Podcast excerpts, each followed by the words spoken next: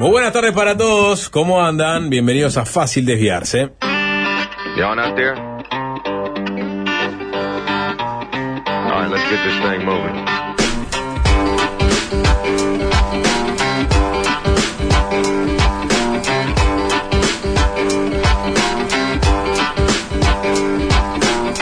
Buenas noches, Ken Parks de Bloomberg News.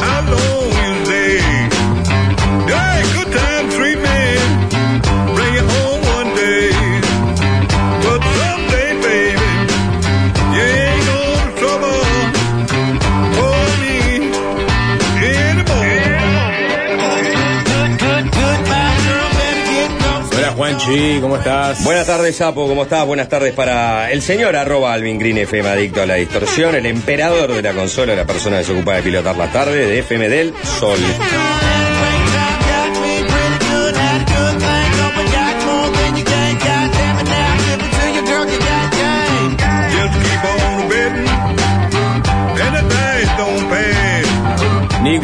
Estamos? ¿Qué dice Sapo? Todo muy bien. Bien, bueno, ¿qué tal Jorge? ¿Cómo andás? Diegonomics, ¿todo tranqui? Dionomics, qué lindo. Buenas tardes para todos.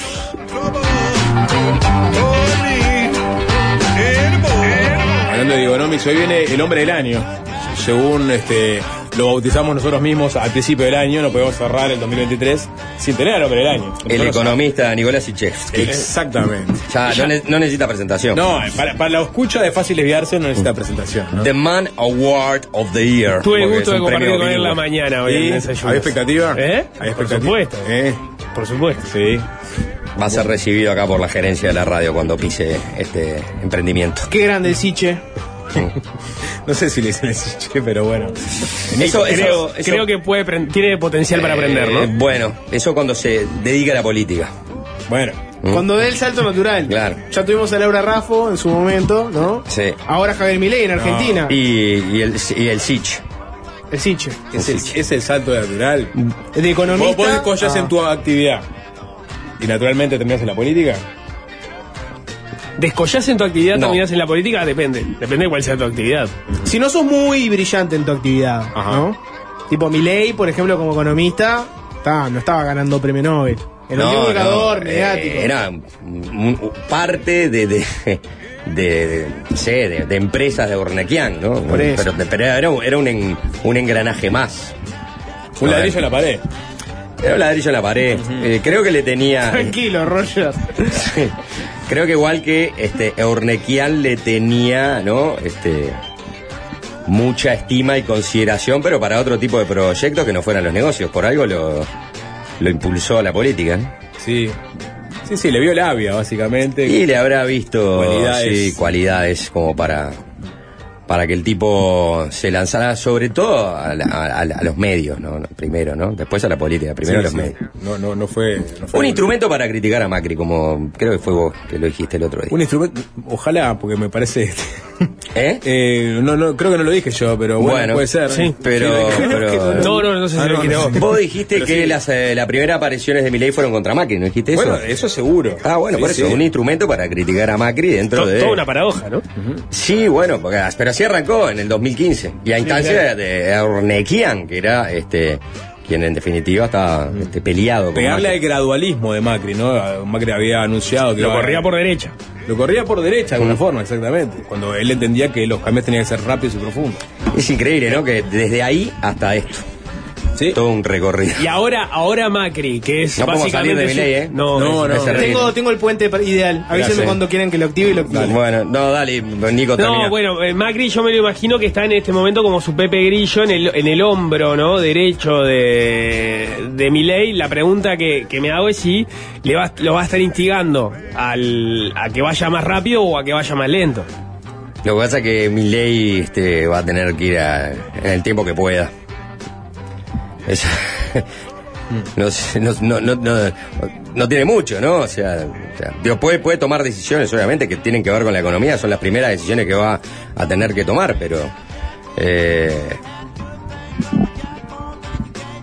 no puede cometer mucha locura, ¿no? Porque cualquier plan de estabilización en medio de esta crisis puede derivar en una crisis peor y en un Milei este, contra las cuerdas, ¿no? Tenía recién un, intercambio con Daniel Chaschetti que venía de- de espectador y decía justamente eso. En el caso de Menem tuvo tres planes de estabilización hasta que logró finalmente causar la economía. El caso de Milley este, tiene poco tiempo y una sola vale. O sea, por lo cual va a tener que realmente presentar un plan que le dé eh, respaldo popular o le dé, digamos, respiro popular por unos meses. Sí, sí, sí, sí, obvio. Eh, no, y seguramente las situaciones fueran también un, este, relativamente parecidas, ¿no? La, de Menem en, temas de inflación, en temas de pobreza. Eh, lo que pasa que la década del 90 eh, fue mucho más promisoria en los primeros 5 o 6 años de esa década en cuanto al crecimiento, crecimiento global, ¿no? El impulso de la caída del muro de Estados Unidos, el crecimiento de la economía estadounidense, el consenso de Washington, todas esas cosas, bla, bla, bla, bla. Eh, y ahora no sé qué tanto este, puede esperar mi ley de la economía global. Un mundo cerrado, Claro, es un mundo más, más- en conflicto. más complicado. Bueno, ese podría ser el puente, ¿no? Un mundo cerrado, ¿eh, Jorge? Para que nuestros era- amigos orientales, No, nuestros para- hermanos, sí. ¿no era ese puente que Pa- ibas a hacer? No, el puente que iba a hacer es. Los mediáticos que la tienen difícil para entrar en política son la figura de los medios públicos, ¿verdad, Sapo? Ah, me fuiste para ahí. Ah. ¿Me estás hablando a mí? Y porque tenías pensado entrarle un poco a ese tema hoy. Eh, O a la política. O a la política. ¿Pero estás diciendo que yo te- podría terminar en la política? Te estoy dando de pie para que hables del tema de los medios públicos y la no sé, guía, podemos- etcétera. pues, no, no sé si quieren hablar. Este, No, bueno. ¿Le hicieron la guía? Ah, hablemos de eso, hablemos de eso, sí. Yo, este, eh, iba, eh, Iba a ser para China. iba para China, pero me, me colocó Jorge porque habíamos puesto primero China. No vamos, no vamos ¿Hay algo en China? No, ¿Pasó no, algo en no China? vamos- en el segundo, en el segundo bloque nos vamos para, le parece, parece a la Para guía China. de buenas prácticas. Ah, bueno. Y ahora nos vamos a China. Vamos Qué China, bien, vamos a ¿Qué China. comunicación que hay para, ¿Qué hay en China? para armar este programa? ¿Pasó algo en China? Sí, pasó. ¿Qué Por pasó? supuesto. Y bueno, fue el presidente de la calle con una gran comitiva, fue recibido por Xi Jinping, ¿qué te parece? El líder del mundo libre. ¿Pero trae algo? El líder del mundo del libre comercio, perdón, este, necesitaba terminar de agregar. Eh, bueno, pero ¿no, no les parece es- es- es- no les parece eso que es increíble? Eh, que, que, que estoy leyendo la- las declaraciones de Xi Jinping justamente. Te voy a decir- Hablan de esa contradicción. Ah, ¿no? bueno, te voy a decir, mira, te voy a dar unos puntos que surgieron de la reunión entre el presidente de la calle y Xi Jinping, ¿no? Te voy a dar unos puntos, pero quiero después volver a eso. Ah, se reunieron ahí en Beijing, ¿no? Obviamente, y acordaron que elevar la asociación estratégica a un nuevo nivel, el de la asociación estratégica integral. Eh, Ya eh, ese es, el, ese es ya- el, el- el ¿Eh? en chino, el, en español, a ver qué es lo que dice. este eh, eh, es integral Next. la, la de, la de- el- pero Next level, Eh, puedes decir también. está- eh, esto alguien después lo, lo irá a explicar no nadie sabe muy bien Colocó Citrus. Ese es el titular. Bueno, continuar realizando esfuerzos para acelerar la construcción de una asociación de libre comercio TLC tomando nota del estudio conjunto de factibilidad para un posible TLC completado recientemente. Sobre este punto, el presidente Xi Jinping destacó que tanto China como Uruguay son partidarios del libre comercio entre ambos países y seguirán promoviendo y mantendrán comunicación para avanzar aceleradamente para lograr el objetivo de construir una asociación de libre comercio. China también agradeció los esfuerzos de Uruguay para impulsar el diálogo entre Mercosur y China que logró concretar la cumbre China-CELAC del año 2024. Concluyeron la negociación de una declaración conjunta que será emitida este jueves 23 de noviembre, mañana, después de las audiencias que el presidente uruguayo tendrá con el primer ministro de la República Popular de China, Li Qiang, y el presidente de la Asamblea Nacional China. Se procedió, y ahí está un poco lo que dice Jorge, a la firma de 24 acuerdos en las más importantes áreas de la relación bilateral. Uno de esos acuerdos, por ejemplo, la venta de Mondongo. Lo escuché a Silva hablando sobre la importancia de la apertura de ese mercado. Eh, Entra el, entra el mundo estomacal a China. Por lo que se establecieron grupos de trabajo para avanzar en fluidez del comercio, comercio de servicios, de inversiones, bueno, así como en la negociación de un nuevo acuerdo para promover y proteger las inversiones. En materia de acceso a mercado, se habilitó el comercio de nuevos productos agropecuarios uruguayos a China, mediante la suscripción de cinco nuevos protocolos sanitarios en áreas tales como la carne bovina, carne ovina, ahí está, eh, bombi- bovinos, ¿no? El, el tema del mondongo, carne ovina, caballos deportivos, cítricos, que es lo que decía Jorge, y productos acuáticos. Pelota de, de waterpolo. Sí. Eh, Morebugis. Eh, que, que vamos a hacer- lo vamos, lo vamos a traer del chui y le vamos a sacar de para. Eh, está- Productos acuáticos. sí, pesca. Plomada. Y bueno. Eh, Te pido, te pido que no sigas leyendo toda la parte de que Pará. van a enseñar más chino. No, no, no, Y que no. los medios públicos tengan una cooperación con No, la agencia no, no. de Chihuahua y no sé No. qué. Eso no lo leas. No está eso. Bueno, se pero eso se- establecieron se- nuevos laboratorios se- de investigación conjunta, se obtuvieron más becas para que universitarios uruguayos Bravo. estudien en universidades chinas, De 20 a 25, 5 becas más. mediante la suscripción de un plan de cooperación agropecuaria se relanzó la cooperación estratégica en esa área, así como, bueno, la economía digital y verde, bueno, en va- varias áreas como la cooperación deportiva, antártica, ta. Sigue mejorando la amistad entre estos pueblos orientales. Sí, eso seguro, ¿no? 35 años, justamente se celebran 35 años de relación, de restablecimiento de las relaciones. No sé si vieron la.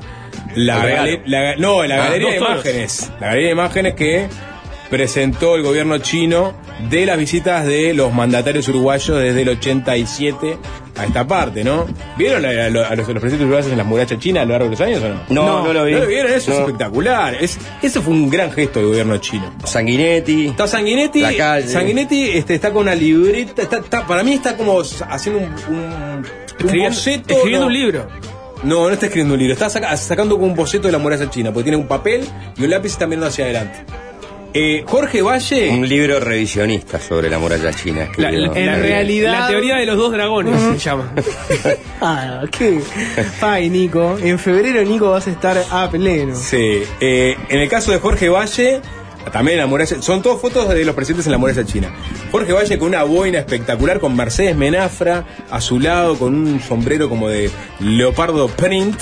Eh, Valle mirando al infinito, pensando quizás en cómo ha cambiado el mundo, ¿no? Y cómo esta China cerrada, de un día para el otro, se está convirtiendo en una potencia global. Eh, No importa de qué color sea el gato, mientras caza ratones. Debe haber dicho ahí, ¿no? Jorge Valle, se le ha recordado a los chinos. Gran frase. La foto de la calle, eh, le- les, les pido que traten de entrar. Este, el Monteo Portal, por ejemplo, está subida, ¿no? La Allá foto vamos. de la calle, este, eh, se, se la saco al lado. Está en la muralla china también, obviamente. Es invierno, por el abrigo que lleva el expresidente, está de boina también. Eh, y está eh, recostado sobre, digamos, la baranda de la muralla en un cartel que dice, está en chino, pero también en, en inglés que dice, If you climb up the Great Wall, you're a real man. Si subís la gran muralla china, sos un hombre de verdad. Y se- la calle sacó una foto en ese cartel con un de- pulgar para arriba, como diciendo, Mirá. la subí, soy un hombre de de verdad. verdad. Soy un hombre de verdad. Ah. Eh, ¿Qué? ¿La viste, Jorge? Es espectacular. Eh, la más clásica, si se quiere, la que menos resalta es la de Tabaré Vázquez con María Auxiliadora, ¿no?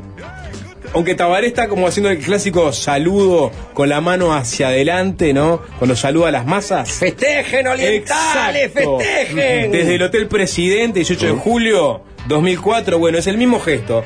Y María Auxiliadora está realmente con una sonrisa prominente, por lo cual se nota que la estaban pasando bien. Obviamente la muralla china de fondo. El presidente de la calle Pou se sacó Ah, capaz ya estaba promocionando su programa de higiene bu- bucal. Con el negro raro. Glam Mercado, dijo. ¿Eh? Eh, basta, basta de suplantar la L por la R. El presidente de la calle Pou está en la muralla china, pero ya una muralla china 2023. Se ve de fondo una cámara de seguridad que casi que apunta hacia él.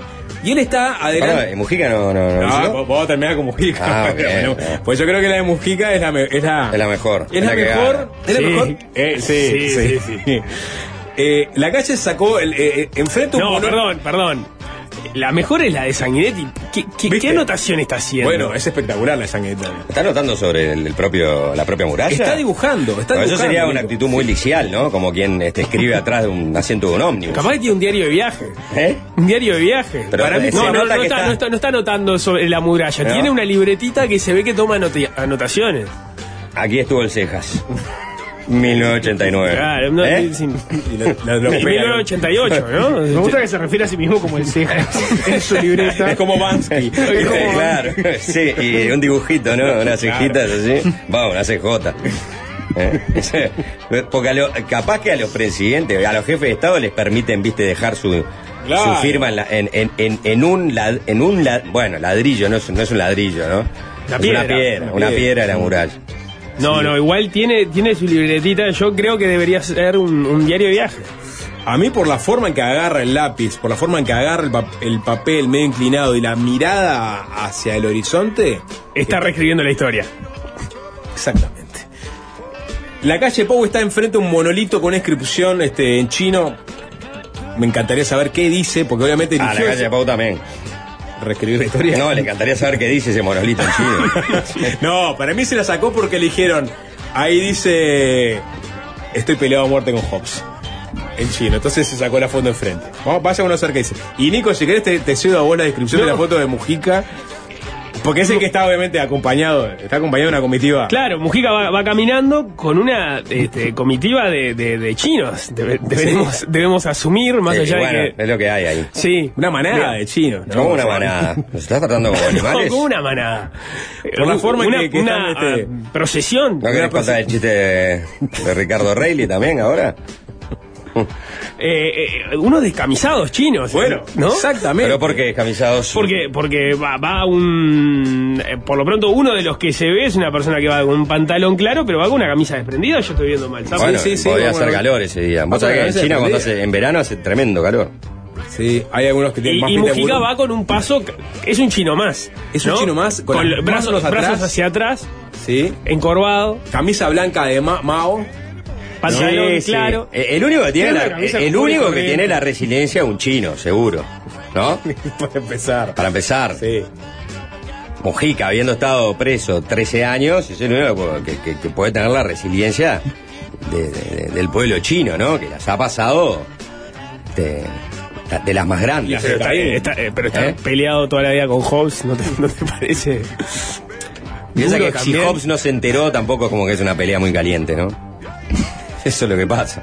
A mí lo que me impresiona es que también por la comitiva que lo sigue es que seguramente la visita de Mujica en su momento debe haber sido la visita de un presidente uruguayo que más ruido generó en la interna del gobierno chino, ¿no? Bueno, Xi Jinping en este momento de tener 450 frentes, obviamente le presta la misma atención a todos, porque yo entiendo que Xi Jinping es una persona Es muy ecuánime, No, no, muy ya- ecuánime. Sí, pero ya que te ¿no? reciba es muy importante. Por eso mismo, Sí. ¿no? Y ha recibido a todos los presidentes uruguayos. Este, Y bueno, en pues, Chi- China. este, China, Uruguay. China, China, Uruguay. un solo Uruguay, China. Un solo corazón. Vendiéndoles productos eh, primarios desde 1986. Y entonces ahí pasamos a la otra parte de esta historia, que es el regalo que le hizo eh, el gobierno uruguayo en realidad a través del INAC a Xi Jinping, ¿no? Dos toros. Dos toros. Bien huevudos. Y sí, Bien- son toros reproductores. Son toros- pero sí. Son bien huevudos. Bien huevudo. Claro. No sé si le importa la cantidad o la calidad, en realidad en este caso, se mide las dos cosas, digo, bueno. Bueno, pues sí, claro. Sí, son, sí. No, no, no sé, seguramente sean toros que hayan sido premiados. Sí, gran campeones, ni que hablar, ¿no? El pedigree ahí debe ser muy importante, pues es un regalo a- al- al jefe de Estado, de, que es el principal socio comercial de tu país, que representa 1.400 millones de, ciudadanos de este mundo, ¿eh? y que tiene... eh, y que en los próximos años va a ser la primera economía. Dice, dice Rurales del País, en conmemoración de los 35 años de relaciones diplomáticas entre Uruguay y China, eh, la calle Pueblo obsequió al presidente Xi Jinping dos toros, uno Hereford y otro Angus, principales razas criadas en campos del Uruguay y base de las carnes de alta calidad que produce el país. Este aporte genético que se realizó a través del INAC apoya al Ministerio de Agricultura y Asuntos Rurales de la República Popular China en pos de alcanzar los niveles de autosuficiencia y seguridad alimentaria en materia de carne bovina proyectados en su plan quinquenal. ¿Tiro en el pie? No, no, ¿No? Mirá, con el Angus no, no hubo problema, pero no sé si vieron lo que pasó con el Hereford. ¿Lo vieron? No. No, ¿qué, qué pasó? La calle- la- es lamentable, pero sí. La calle Paul le dijo, este de acá es el Angus. Ah, el Angus, dijo Xi Jinping. Y este es el Hereford. Ah, el Helefold. No, es y, y, y, y por suerte, parece que ahí Paganini se metió rápidamente para salvarnos de un papelón diplomático. Este, pero fue todo- un sainete. sí. y, lo- y bueno, porque fue toda una discusión, Bob. Este, cuando le presenten al Angus y al Hereford, Decilo cómo se hace. no. Ah, este, concéntrense, porque puede pasar algo que a nosotros nos va a chocar, pero ellos hablan así. Y ¿Cómo retrocedimos en este lugar? Somos esto, ¿no? Pero en serio, porque Somos, somos esto. Para a mí- nivel Estado, somos unos choleros que se van a sacar una foto como si fueran turistas en la muralla china con la Es pareja que- ahí. es que Matos Y a nivel había dicho- a- Analista periodista es tipo, hacemos chistes de que usan la L. Sí. Es un milagro que China nos dé bola. O sea, por- primero, por cómo nos presentamos a nivel oficial Estado, como unos aberrantes que, re- que regalan toros, ¿no? Bueno, Y es- a es nivel un- analista es un histórico. Es, es un gran regalo. En- en las Sí, viejas, civil- en las viejas claro, civilizaciones, el regalar animales y sacrificar animales era parte de un protocolo este, muy, muy importante. Pero, Juan, Entiendo que no es pescado congelado, pero. No, No. pero yo le preguntaba a Juanchi si era un tiro en el pie porque es un aporte genético que Sí, se le hace claro. al Ministerio de Agricultura para alcanzar los Los niveles de chinos- autosuficiencia eh, China. sí, los O sea, chinos, le claro. Hereford que te lo va a convertir en un millones de Hereford. y a- exacto. ¿Y a qué le va a mandar? Y, y- y qué le vamos a mandar? No, no sé, creo, no le vamos a mandar nada. Pero son no. dos toros. Uh. entre- eh, Sí, pero los chinos con dos y toros. Argentina eh, regala dos vacas Y ya está. y ya está. hay que, Y no hay se- que, hay que y se- llamar ya a y- Argentina. Y nos eliminan del mapa. No, no, ¿ves? no es que los eliminan del mapa. En, en, en 10 años le estamos comprando asado a los chinos. Exacto. ¿No? Sí, sí. Feedlot. A, a, a, a 25 pesos Qué el lindo. kilo de, de- ¿no? de bola de lobo. Sí, con flete, todo incluido, Picaña. Picaña 16 asado pesos de el tila. kilo. ¿eh? Somos eso, Es, bueno, es bueno para somos, diferenciarlo. ¿eh? somos un bovino, realmente. O sea, lo único que podemos aportarle al un mundo. Pero, ¿cuál es no generamos nada, no aportamos nada, no inventamos nada. O sea, lo que podemos ofrecer al mundo es una vaca o un toro. Bueno, y este análisis. Y este, y este Jorge, análisis. mirá que eh, son tecnología también. Eso Obvio, la tecnología de dejar un genética, animal es Es genética, la eh, genética es años. tecnología, la inseminación artificial es tecnología, la trazabilidad, de eso parece que no hablaron para no complicarla, también es tecnología, o sea, eh, hay un montón de cosas que son tecnología y que en realidad es un, un- un- entiendo que es un producto primario, pero al que se le agrega valor, justamente por algo nuestra carne vale más que, que la de otros países. Es una buena producción. No sé si fue una buena idea toda esta historia de regalarle dos toros para la, la- la autosuficiencia, porque si los chinos se lo toman en serio. Claro, exactamente. Pero bueno, nos quedarán Eh. agradecidos por vida. Sí, sí. Eh, bueno, viaja en el próximo en el próximo barco de ganado uruguayo que salga con destino a China y va a ser seleccionado por la Sociedad de Criadores. Ah, le regalaron un, un voucher. Sí, claro, no estaban los toros ahí. o sea, le- ¿cómo, Va- cómo es vale, eso? por, vale por. Va- Vos te- vale vos te- vale por, por dos toros. Era demasiado Claro. primitivo ir con los dos toros. Pero era que te buenísimo, saquen ¿no? la foto. se- se estiraba era eso, demasiado. era Imagínate, de- demasiado. matos, ¿no? Claro. Agarrando O sea, pero- a, a- a uno de, a uno de los toros y, y del otro lado Pagani. Un, Acercándose toro, así. un toro rebelde, ¿no? Se le retó el toro a Paganini. O, o está querendón, ¿no? Y se sube arriba del otro. Bueno, está, puede pasar todo eso. Sí, No. no, bueno, pero lo- lo- no, me hacen muy bien educadito. Bueno, qué bien. No iban a viajar en el avión tampoco. No, pero, pero no podría haber Los llegado en un en embarque primera, anterior. ¿eh? ¿Eh? No podría haber llegado en un embarque anterior, decirle, no, los toros ya, ya están acá, están, pase a mirarlos por el puerto de. Sí, es raro, la verdad que eh, lo lindo hubiera sido. Te o sea, eh, suena, suena que me olvidé de llevar regalo y digo, te juro que te va a llegar Mm. Sí, sí. dos toros. Eso sí que hubiera sido un poco primitivo, ¿no? De pronto están ahí, de- no, no sé dónde fue la, la reunión, si habrá sido en. Me, hubiera encantado que hubiera sido en la ciudad prohibida, ¿no? En el, en el la- palacio en la imperial de la, dictadura. ¿Eh? no. Y, y, y porque eso sería bien como medio tejano, ¿no? Sí, bueno. Pues- hoy ahora le vamos a hacer un regalo y aparece un, ¿no? Un- Una camioneta con un, trailer. ¡Ah! Frena ahí. ¡Oh! Unos toros. Y, y abren todo y bajan ahí los, los dos toros. Eso te- esto es para usted. Pero se estiraba. Creo que es por más nada. para Putin, ponele, ¿no? Bueno, exacto, para Putin. Para Xi Jinping- Pero Putin es tejano, ¿no? Sí, sí. Xi Jinping es un autócrata más, reca- más recatado, ¿no? No, sí, está bien. Sí, no, hay toda una. Una, Serio, una, seriedad. una seriedad burocrática en la filosofía de- de- del comunismo chino que no tiene nada que ver con Putin. Que Sí. podemos ir al confucianismo, si querés. También, también. Anterior sí. al comunismo, Tírense la pileta, tírense la pileta. ¿no? ¿Eh? No, no. Son imágenes que me ha dejado este año. La imagen número uno de co- qué somos como sociedad era aquel clásico donde había un, un policía subido a un caballo con un sable y ahora este de regalar el toro a Xi Jinping. Tipo, ¿qué somos como país? Estas cosas. Bueno, Estampas. ¿qué- qué- no puedes regalarle algo que no sos. ¿no? Sí, tenés que regalar lo que sos. No le vas a regalar este, una matista. Es un buen regalo, es un buen regalo. No le vas a Toro. regalar un termo de un mate. No, No le vas a regalar una camiseta de Peñarol, que no estaría mal. sí, ¿Eh? sí, Bueno, pero capaz Justo que. en la calle Pobre This tiene is- que regalarla this de is Boston culture. River, ¿no? ¿Eh? claro. Sí, no, bueno. O la de Nacional, su cuadro real. la- pero capaz que a Xi Jinping no. Le, le podés regalar al, al otro, al primer ministro, a Lia King. Eh, claro. Le regalás una camiseta de. El vasquito que regaláis. Eh, ¿No? Firmada por Rubio. Complicado, ¿no? Que firme Julio. ¿Y qué te parece? Eh. Cuando le decís. Es el presidente de Peñarol. Nacho. ¿Eh? Y ahí le Lu- dejó ahí. Luglio. Pre- president. Bueno, eh. nada. Innecesario que sean dos toros igual, ¿no? No, no te desvaloriza el regalo que vos No, tengas que regalar no, dos uno y toros. uno. Angus y Hereford. Claro, son Ah, la- es bueno, la- la- las dos razas eh, más importantes del país. O sea, le regalamos lo que somos. Somos Angus y Hereford. Claro, pero, pero es como es como decir, yo entiendo que con un toro me quedaba corto. Entonces te, do- no, te regalo te regalo dos camisetas, porque el regalo debería ser más que una camiseta sola. ¿Está? Si no me la Ah, llevan, no, me la no, llevan. No, puede Eh, ser, así que sí. Yo creo Igual, que a- es por la representación de las razas, me parece. Volviendo al comunicado de presidencia que le dio Juanchi, eh, en el segundo punto es donde está, eh, digamos, el, el meollo del asunto, que es continuar realizando esfuerzos para acelerar la construcción de una asociación de libre comercio TLC, ¿no?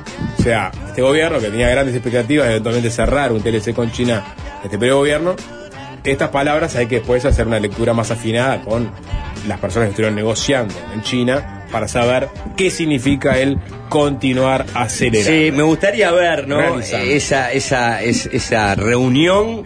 De, de- de esa cumbre donde eh, están van a discutir un, un TLC regional bueno Lula Xi Jinping la calle creo que no hay problema porque todos pueden estar en la misma sintonía y Milei no con él su no negocio con comunistas Pa.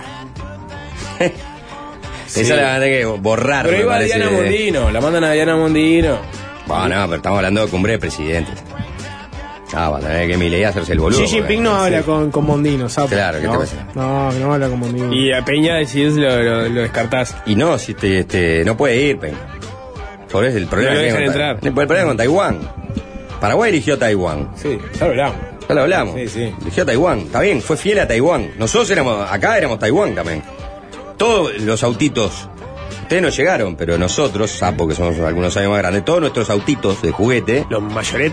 decían Made in Taiwán. Exacto. Exacto. Sí, sí, sí, lo recuerdo.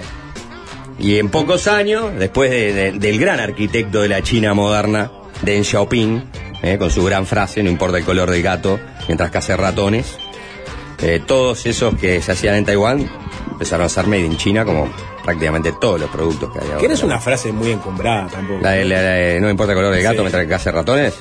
Pero buena, eh, para, por, para Deng Xiaoping pesa. Sucedió a Mao, eh, una, puja, una puja por el poder fuerte entre los viejos maoístas, los más conservadores y, Los aperturistas. y los aperturistas, ¿no? Y Deng Xiaoping discutiendo ahí, bueno, pero ¿qué somos?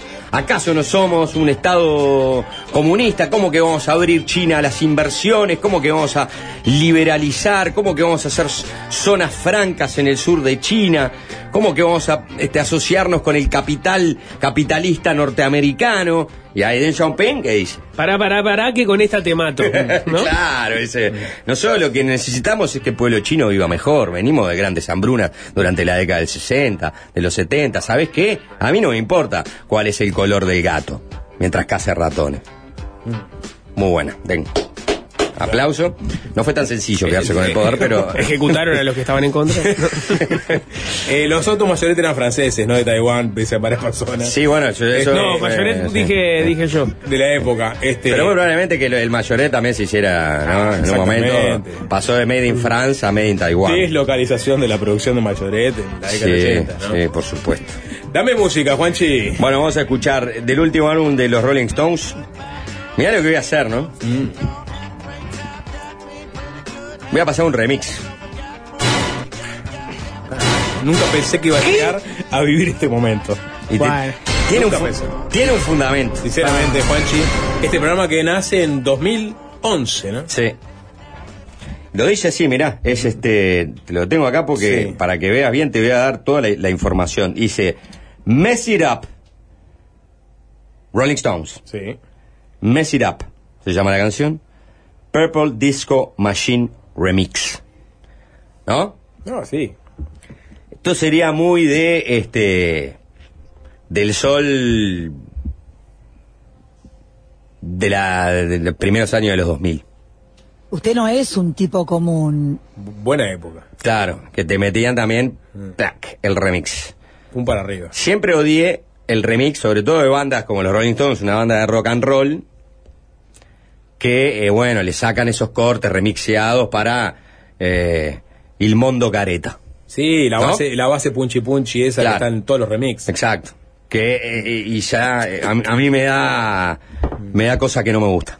Sí, sí, no me da eh, lounge. Desvirtúa el arte. Me da, no, este es un, es un tema hasta, este, de resentimiento social, te diría, ¿no?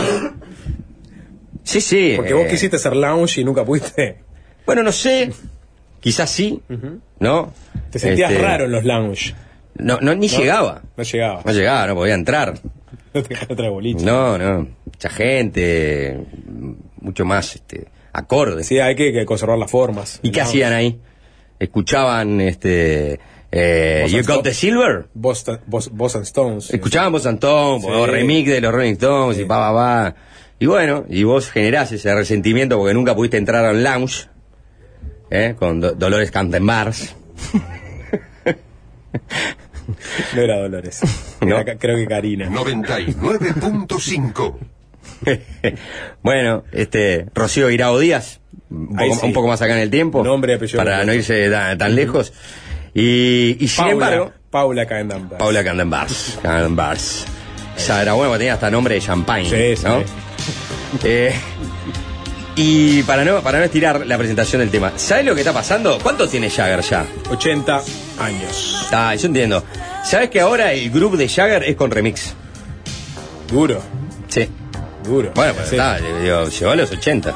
Bueno, ah, Llegó hasta los 80. pero y si lo recuerdan también llegó. Yo te voy a poner, 80 mirá, un te remix. voy a poner esta canción, se llama Messi Tap, y quiero ver si no me dan la razón de que en este momento todas las canciones de Mick Jagger de los Rolling Stones tendrían tienen que ser con bases así. Sensaciones.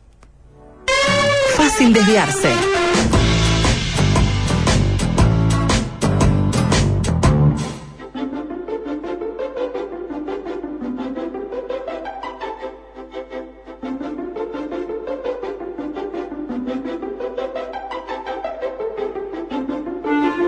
Si te digo un color, a ver, ¿con qué lo relacionan, por ejemplo, al rojo? Y no me respondan, porque yo se le voy a responder. La roja se respeta. La roja se respeta, la roja se respeta, la roja uruguaya, la alternativa de Uruguay. Con ¿no? no pasar eh, en un cruce, en un semáforo. Eso le relaciono yo al rojo. El rojo, bueno, eso es bien claro. La ¿no? clásica publicidad Sí. rojo, pero blanco bien blanco.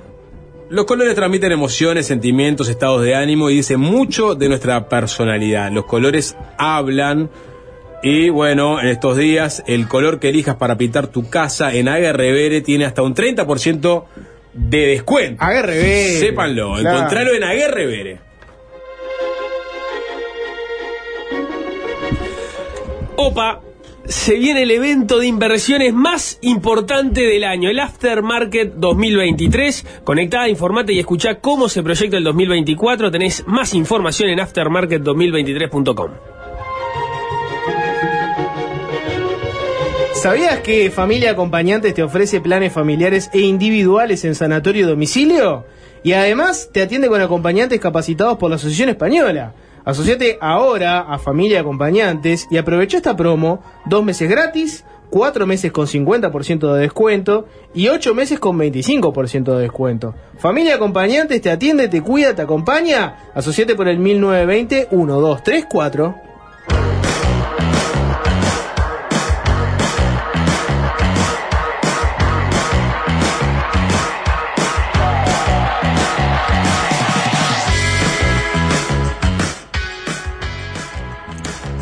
Eh, vamos a meternos en un bloquecito eh, que tiene que ver con... Perdón, hubo muchas devoluciones de la canción, Juan. Ah, bueno, Al final del bloque, si querés, te la doy. o- Perfecto. Sí. Eh, hasta un importante dirigente político me escribió para, para pedirme el link de la canción. Y yo le voy a decir este lo que me dijo. Eh, yo soy medio terraja, me gustan los remixes. Pásame el link. Bien. Y tú, me- me y cerró, gusta- y cer- y cerró con siempre en el camino, nunca en la posada. Me, me gusta que, cuide- que cuides Está la, cerrado. Me, me gusta que cuides la fuente porque es una opinión muy polémica, ¿no? Lo estás cuidando, lo estás, Estoy- estás por cuidando la fuente. lo estoy estás cuidando cuidando. la fuente. Por supuesto, como siempre. ¿Eh? No, pero. No, Nico, eh, Nico tiró como Nico tira tiró, siempre, ¿eh? Nico tiró, le erró. Claro. Sí. Es que le encanta, le gusta. Tira verde para recoger maduro. Bueno, este. Es el único, es el único que, que tiene, que tiene un latiguillo de cierre. Sí, hijo de puta, devolveme los Rolling, eh, qué basura es esa, están provocando un, un ruxicidio. Eh, Purple Disco Machine es una eminencia en el house actual, todo lo que toca lo hace bien, Juanchi, alguien que sabe, bien, este es del pan, bien, ¿no? Bien, alguien, alguien le gusta el house. Fácil desviarse Summer 20 24, temazo de los viejos, en fin, bueno, horrible la canción, espantosa. Ah, bien. Hubo sentimientos encontrados, Juanchi, creo que lo sepas. Bueno, No fue todo un alimento para un lado.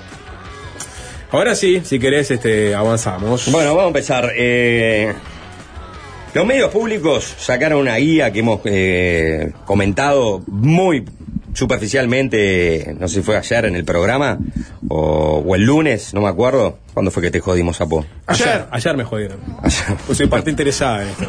Ayer me jodieron. La verdad, claro, el lunes no, no tuvimos Ayer pasé programa. Every Day is a Winding Road de. Ahí está. Guía de principios, procedimientos y estándares de calidad de los medios públicos.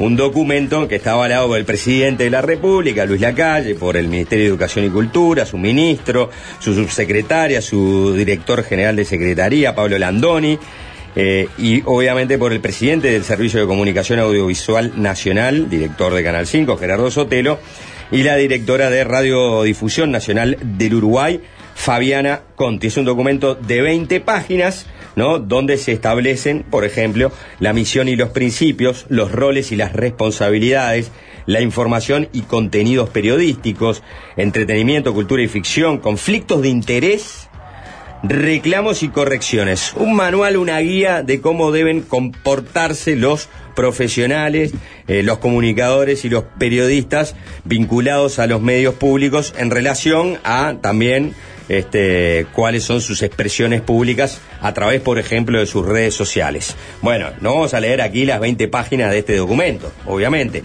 Eh, está colgado, cualquiera puede acceder. Pero sí nos vamos a meter justamente en la polémica que se generó a partir de la publicación de este documento y de un nuevo tuit de Gerardo Sotelo que eh, lo lleva o lo mete de lleno en la polémica una vez más. Porque recuerdan que cuál fue la última vez que le habían llamado la atención a Gerardo Sotelo por tuitear eh, algo que se entendía que era improcedente, desde el punto de vista de que él es el titular de los eh, servicios de comunicación pública de nuestro país. ¿Recuerdan el incidente? Triunfo del facho sobre el ladrón. Exactamente. El de Lula. En las elecciones de Brasil.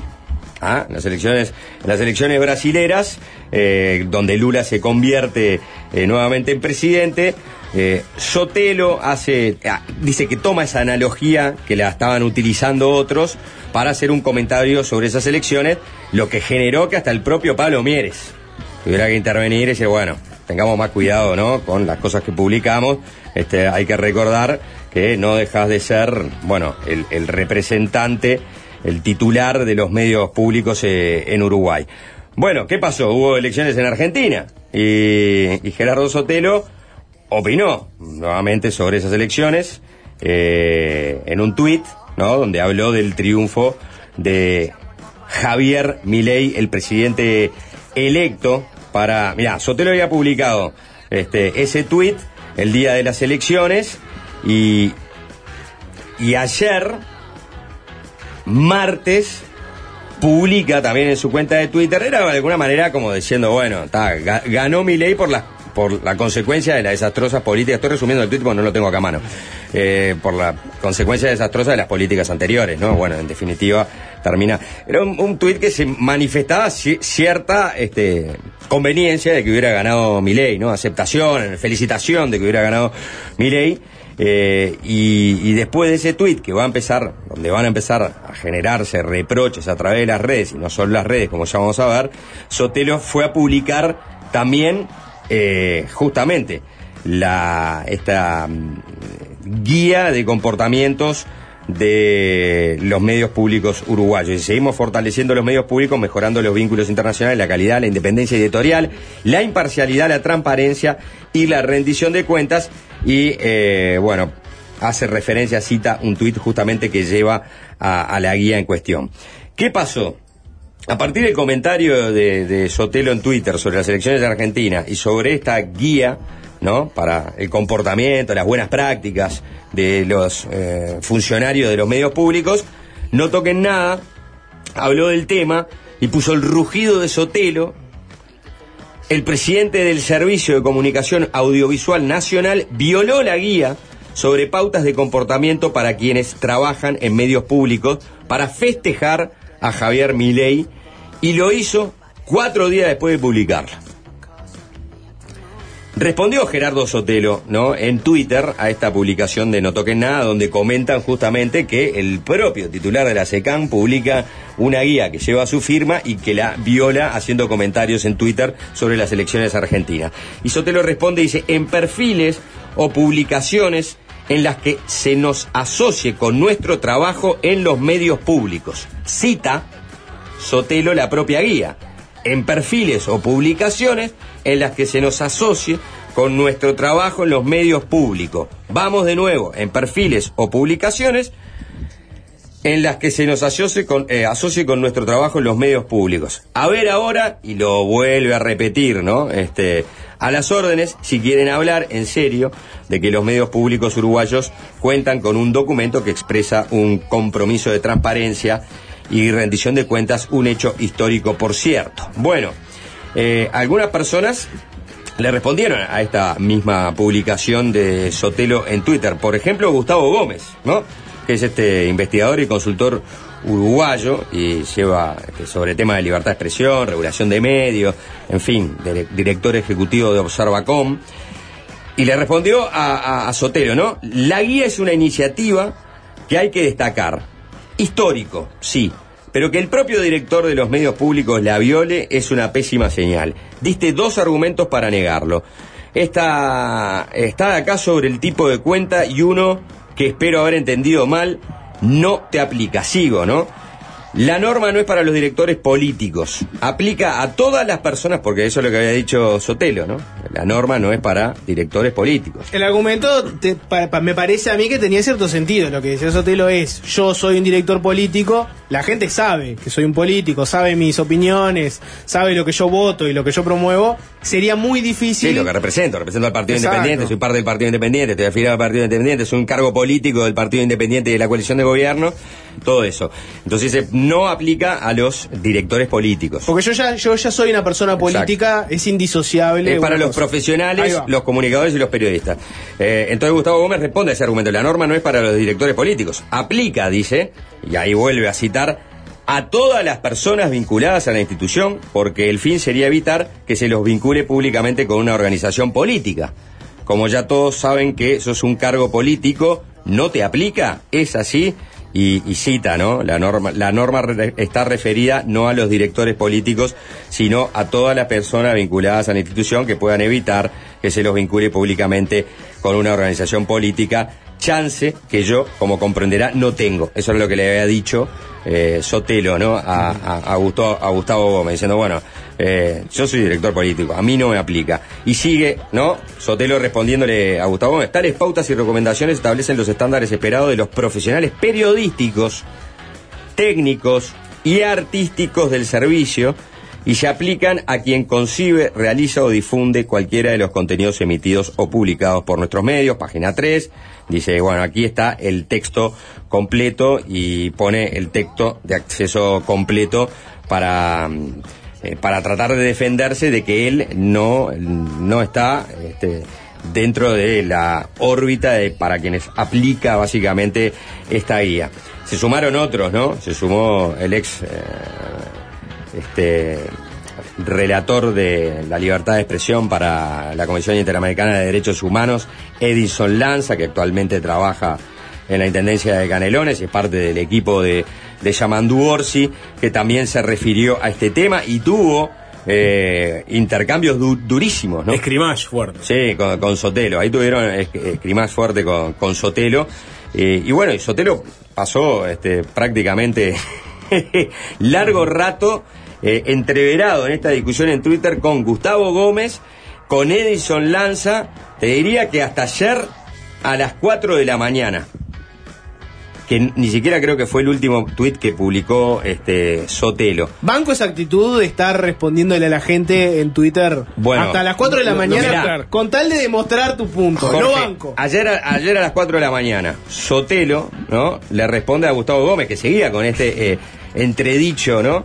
Eh, por ejemplo, Gustavo Gómez había dicho, francamente creo que no entiende que es una vergüenza que hay redactado unas guías que se las impone a otros, pero no valen para él. Usa una doble vara ética, con principios distintos para el jefe, entre comillas, él, que para los trabajadores por el simple hecho de tener un cargo político. ¿no? Eso es lo que decía el último tuit que Gustavo Gómez ponía sobre, sobre este tema. Y ahí sí viene un tuit largo de Sotelo que lo, lo leo para cerrar por lo menos esta discusión en Twitter. Si al menos Edison Lanza y vos leyeran el primer párrafo, lo entenderían, supongo. El documento especifica pautas y recomendaciones para el tratamiento periodístico de los contenidos y los directores políticos no participan del tratamiento periodístico de los contenidos, sino para garantizar que se cumplan los principios y procedimientos incluidos en la guía. Esto quiere decir que la dirección no puede imponer, tampoco avalar, otros procedimientos, con lo cual, por primera vez en la historia de los medios públicos uruguayos, se limita su discrecionalidad. Y acaba de empezar a pasar facturas, Sotero. Por ejemplo, no puede ordenar que se extienda un móvil para impedir que un conductor de TV incómodo para el gobierno salga al aire, recordando el incidente aquel en que, este, admitido por el propio Presidente eh, APU. presidente de APU, Fabián Cardoso, que también Ex. Ex presidente. ex Presidente APU del momento, ¿no? del momento y, y- y en ese momento era el que estaba realizando un móvil eh, para Canal 5. Fabián y- Cardoso. Exacto, donde se empieza a tirar ese móvil porque en el piso invitado en un programa estaba Petinati. ¿no? Y eh, aparentemente lo querían dejar a Petinati sin minutos y en un momento Cremona le dijo, tirá, tirá, le empieza, le empieza a rimar entrevistados a, a Cardoso que estaba en un evento ahí este medio gubernamental. Ernesto Kramerman, que en ese momento era el director de Canal 5. Exacto. Entonces ahí él recuerda ese incidente Sotelo. Después dice, no puede permitir que haya programas de radio donde se haga proselitismo político, ni tolerar que haya programas de análisis político donde los panelistas sean sistemáticamente oficialistas. Edinson Lanza y vos, tan omisos y sumisos cuando estas cosas ocurrían, saben a lo que me refiero. A partir de ahora, tales prácticas están prohibidas, no importa quién gobierne. Tal vez aspiren a volver a aquellos tiempos oscuros y, por eso se ponen así. No lo sé. A esta altura ni siquiera me animo a pedirles que discutan con seriedad. Bueno, vuelve Gustavo Gómez a las 8 de la mañana. Esto era intenso, ¿no? 4 de la mañana Sotelo, no sé. Ahí durmieron cuatro, durmieron cuatro horitas y arriba. Puedo decir que fue acordada, que se Sí. mandaron DMs Sí, diciendo, vamos a vamos a... ahora. Puede ser. Gustavo Gómez, debe ser horrible no tener ni un amigo que te avise que estás dando vergüenza, Gerardo. Dios. ¿Qué es esa respuesta? Suer- suerte en pila y arriba los medios públicos. Y Sotelo le responde, ocho y media de la mañana. Terminaste una discusión que iniciaste con un ataque personal en lugar de una refutación. Una vergüenza, vos y tu mentor, en relación a Edison Lanza, a quien Sotelo, en ese cruce que tuvieron en Twitter, también le había recordado que ha- había guardado bastante silencio cuando uno de los periodistas de este país casi iba en cana por divulgar este, información de interés general, ¿no? Hablando de lo que pasó con Nacho Álvarez, cuando, bueno, yo ya llamado por, este, básicamente, se le requirió el teléfono por parte de la fiscalía y se, fue a la radio para este eh, nada para llevarse las computadoras y tratar de buscar información de, qui- de quién era su fuente, ¿no? En definitiva, le recordó también ese episodio. Bueno, todo esto a raíz de que A Sotelo dirige los medios públicos, Sotelo hace comentarios este, políticos eh, en Twitter, y en- entre estas dos cosas también lo que pasó es que se presentó una guía de comportamientos que Sotelo dice que a él no le aplica, pero sí le aplica al resto de los que trabajan en los este, medios públicos. Esa es la discusión. Habrá Esa que fue la discusión de ahora, ¿no? de En ahora. realidad. Que es una discusión más larga, ¿no? Sí, yo, yo como Más parte amplia. interesada me, me- me hizo unos apuntes. No va a ser una editorial, pero este. Un editorial. le- no, pero sin la sin- podemos poner la que pusiste a Jorge ayer que La blanda, la blanda, la blanda. Activa, activa el- la editorial ¿no? blanda. Que podría ser algo así como la madre del borrego. Ese es el título. Uno de los posibles títulos. Diario del País, la madre la del madre del borrego. borrego. O el pecado original, ¿no? Si te gusta también, Jorge. Eh, estamos hablando una vez más de la gobernanza de los medios públicos. Medios públicos que mientras sean dirigidos por políticos de confianza, designados por el Poder Ejecutivo, bueno, ahí cualquier discusión sobre sus contenidos, cometidos, funcionamiento va a estar siempre atravesada por las suspicacias que genera el hecho de que quien los dirige es un cargo político de confianza. Eso está claro, ¿no? En el caso puntual de Sotelo, él eligió un perfil alto, ¿no? De exposición a través de redes, expresando opiniones sobre temas de coyuntura política, también controvirtiendo con otros usuarios de Twitter, como acaba de leer Juanchi. Eh, nada lo inhibe de hacerlo y hasta son acciones esperables de un político que tiene que defender la gestión de su gobierno y también pensar en su futuro en la política. Pero cada una de sus interacciones impacta en la imagen de los medios que dirige y en el global impacta de forma negativa, porque no han sido por los contenidos del Canal 5 los que dispararon en los últimos tiempos controversias sobre la ecuanimidad o la imparcialidad de los medios públicos, sino que han sido sus salidas, que son usadas para acusar por transitiva al canal de estar escorado eventualmente. Sumado el impacto eh, en la imagen de los medios, y aunque no existen presiones ni directivas hacia los periodistas que trabajan en los medios públicos, al menos puedo dar fe en mi caso particular, cada una de sus intervenciones también le genera un problema a los periodistas por el mero hecho de tener que salir a responder por las declaraciones de la cabeza del medio. Por lo tanto, lo más sensato sería tener un director que limite sus discusiones a temas vinculados al funcionamiento y programación de los medios públicos, y ahora, y por más que el director de los medios públicos tenga un perfil en apariencia independiente, ha habido otros directores que tuvieron perfiles más bajos o cultivaron un perfil más bajo, si no se cambia la forma en que se elige a quienes están al frente de los medios públicos, siempre va a haber ruido. Y es por eso que tiene que haber un cambio en la gobernanza, que no solo desacople la designación de las jerarquías del ciclo electoral, y no basta con que sea elegido por veña del Parlamento y no por designación directa del Ejecutivo. Tendría que ser elegido por un Consejo Independiente que tenga representación de todos los actores relevantes de la sociedad. ¿no? Es un esquema que es harto conocido en otras partes de el planeta y que sea este consejo el que elija al director de los medios y ahí se podría evaluar enteramente a los directores de los medios por sus capacidades y por eh, la programación que presentan y se eliminaría en gran parte las dudas por los intereses creados que puede disparar el ser un cargo de consenso exclusivamente político. Dicho todo esto, hay en este momento en el articulado de la nueva ley de medios un cambio en la gobernanza de los medios públicos que incluye justamente el desacople del ciclo electoral. O sea, va a ser cada seis años que se va a designar a la nueva directiva, por lo cual no va a caer con el nuevo gobierno. Pero igual va a requerir veña del Senado y, y va a suceder lo que pasa por general cuando el Senado no, por mayoría especial no acepta, por mayoría absoluta sí puede designar finalmente al director. Este, si quieren incluso podemos repasarlo, porque eso, de Ese, hecho que fue- ese cambio eh, es interesante, ¿no? Porque, digo, no- es un gran avance No, con respecto a lo que fuerte tenemos todo lo que hoy. dijiste igual, Sapo, ¿no? Bueno, no sé si es fuerte. Su- ¿eh? su- Qué su- fuerte. Suscribo, suscribo, suscribo cada palabra. Sí, suscribo. Sí, Estoy un Claro. poco choqueado por lo fuerte de, la editorial, pero sí, suscribo. Mirá, yo tengo el, el nombre, ¿no? Está acá. ¿Ves el teléfono? Tengo acá. Eh, Este, es, este es mi nombre para dirigir los medios públicos. Pero bueno, está. es, interesante, cambio, lo, lo que estaba apuntando Juanchi. Claro, tiene. Pero el- le pueden hablar si quieren. la- lo- Lo que pasa es que la fuente de legitimación eh, es, es el sistema político, ¿no? Eh, a través de, la, de la- su representación parlamentaria y a través de la designación del Poder Ejecutivo. Que después, cada eh, cinco años, bueno, si cambia el gobierno, es muy probable que obviamente cambie quien sea el titular de los medios, porque un gobierno va a nombrar a uno de los suyos, porque no deja de ser un, con- un, un cargo de, de político de, de confianza. Que ha pasado eh, excepcionalmente en Uruguay, que en lugares este, importantes queda el, el- el que estaba en la administración anterior, caso Seinestad, por ejemplo, de la DGI, ¿no? Por poner un caso paradigmático. Pero por lo general, entra un nuevo gobierno, entran nuevos cargos este, afines al, al- al- al- al pelo político del partido que gobierna. Sí, esa es la regla. Esa es la regla. Sí, lo que pasa es que también eh, eh, los medios públicos están ahí. Eh, no es que nadie los quiera pensar de otra manera. Están ahí.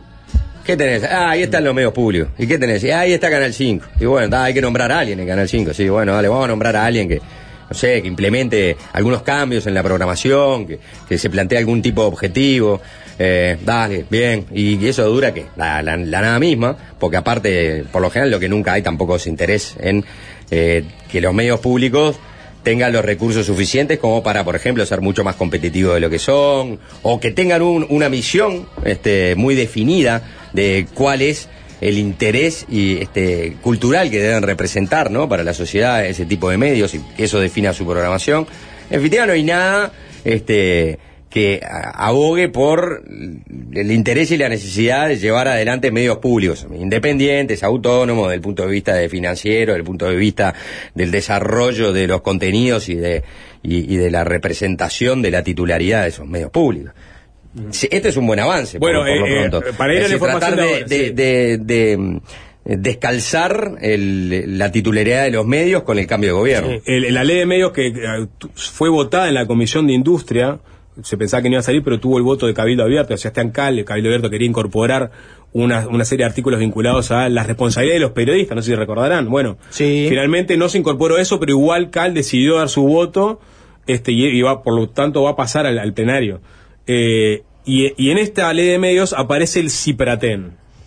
Yo digo el nombre es lo, lo más sexy. Tomate un cipratén. Eh, directorio del Sistema Público de Radio y Televisión Nacional. Eh, la Dirección y Administración Superior del CIPRATEN, que va a ser el nuevo SECAN de alguna forma, será ejercida por un directorio que estará integrado por un presidente, un vicepresidente y un vocal, quienes serán designados con esas cal- eh, calidades por el Poder Ejecutivo de conformidad con el artículo 187, que es el que especifica cómo se designan a eh, miembros directorios y directores generales, que es un poco lo que les contaba recién. Eh, van a durar seis años en el ejercicio de sus cargos y las designaciones serán escalonadas cada dos años para asegurar la independencia del Poder Ejecutivo. ¿Las que serán escalonadas cada dos años? Las, Ah, las designaciones, exactamente. Eh, el primer directorio del CIPRATEN será designado mediante el procedimiento establecido en el inciso precedente en un plazo de 30 días a contar desde la fecha de vigencia de la presente ley. Ahí no me queda claro que si se aprueba el, el- el- el- la ley, enseguida hay que cambiar o elegir un nuevo pres- Sí, ¿cuándo presidente. entraría- cuándo- cuándo arrancar el nuevo sistema? Eh, pero después se, se especifica que para asegurar el mencionado escalonamiento, el primer presidente será designado por seis años, el primer vicepresidente por cuatro y el primer vocal por dos años. Una vez cumplidos sus periodos, se pasarán a renovar los cargos por periodos por seis años. Esa es la modificación que se le haría a la gobernanza de los medios públicos de prosperar la ley. Es interesante, pero en la medida que termines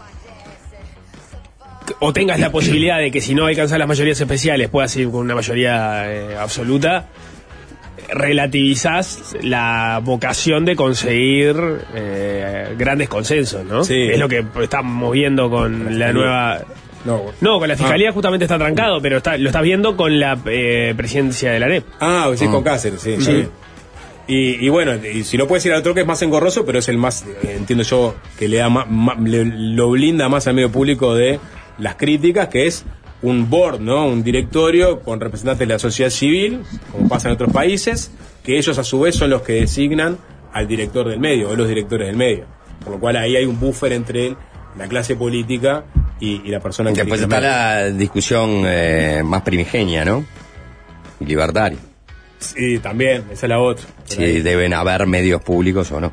Sí, después está Milei siempre, siempre está en la vuelta. Sí, Milei pero, diciendo, perdón, esto ¿no? antecede a mi ley, ¿no? Sí, estoy antecede a mi jodiendo. ley, pero eh, es este pero está bien, me parece que es una eh, discusión válida a, me- a medida de que hemos visto durante años diferentes administraciones bastante indiferentes, ¿no?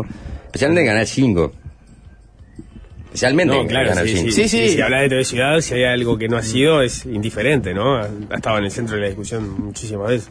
Sí, pero inclusive ha tenido siempre, obviamente también tiene sus problemas que están asociados a las distintas administraciones y los cambios en las distintas administraciones. Es una discusión que aplica para los dos, Eh, claro. exacto, aplica para los dos. Este, creo que de todas maneras, este, TV, TV Ciudad tuvo un desarrollo de contenidos y de, de- de- de objetivos bastante más claros y cuidados durante muchos años, ¿no? Que le, per- le permitieron generar muchos productos de calidad. Sí, tenemos que cerrar porque se viene la nota con el hombre del año. Después de la tanda, Germán de Agosto con Nicolás Icheco. Para que cierre, nadie anunció el cierre. Si llega, vamos a tener un Ramón acá, Alvin, para que lo sepas. Viene Richie- uno de los Ramones, está, no digas más. Listo. No, no, no digas más. Viene uno de los Ramones.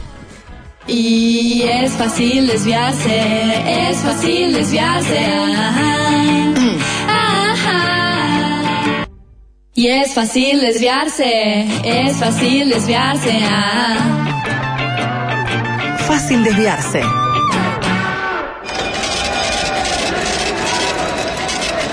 Para entender la economía no hace falta ser economista, ni siquiera hace falta ser humano. Alcanza con ser un animal. Cociente Animal, la columna de Germán de Agosto.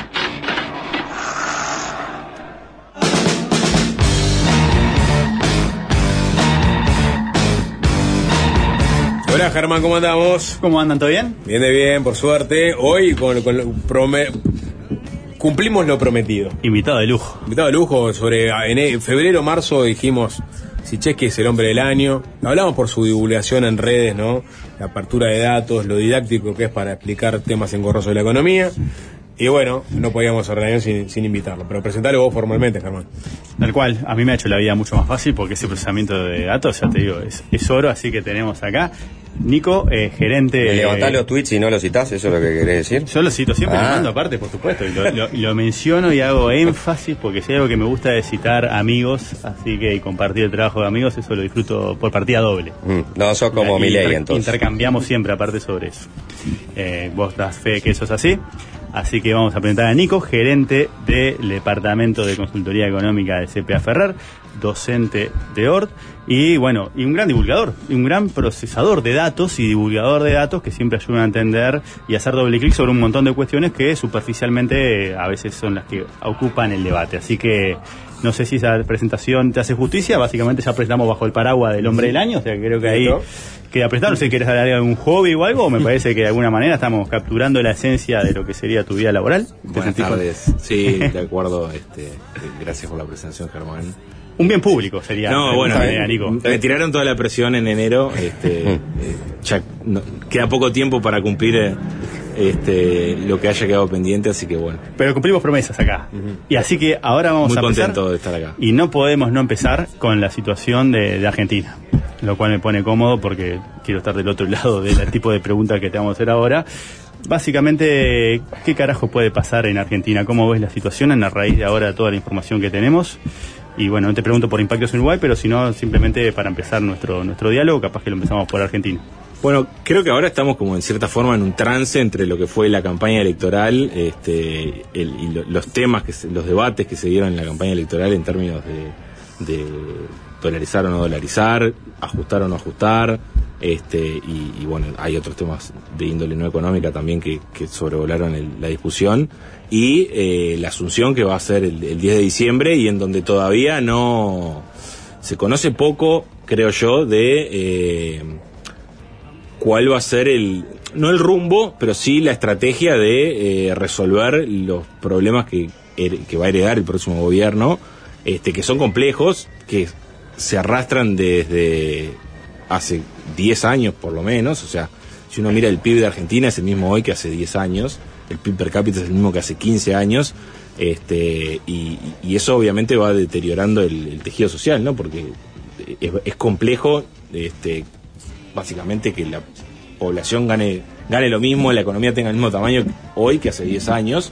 Este, y, en ese contexto de creo que fragilidad social, de falta de representatividad, este, hay un 4 de cada 10 trabajadores en Argentina son informales y la pérdida salarial que han tenido esos trabajadores, porque no tienen básicamente consejo de salarios, es de 40-50% en los últimos 5 o 6 años. Entonces, eh, en ese contexto es que eh, va a asumir mi ley, en un contexto en donde no hay reservas, no hay dólares, este, el déficit fiscal es elevado, la inflación es elevada, entonces cualquier chispa creo que, este, o cualquier impericia, este, no en el rumbo, sino en cómo lograr lo que tenés que lograr,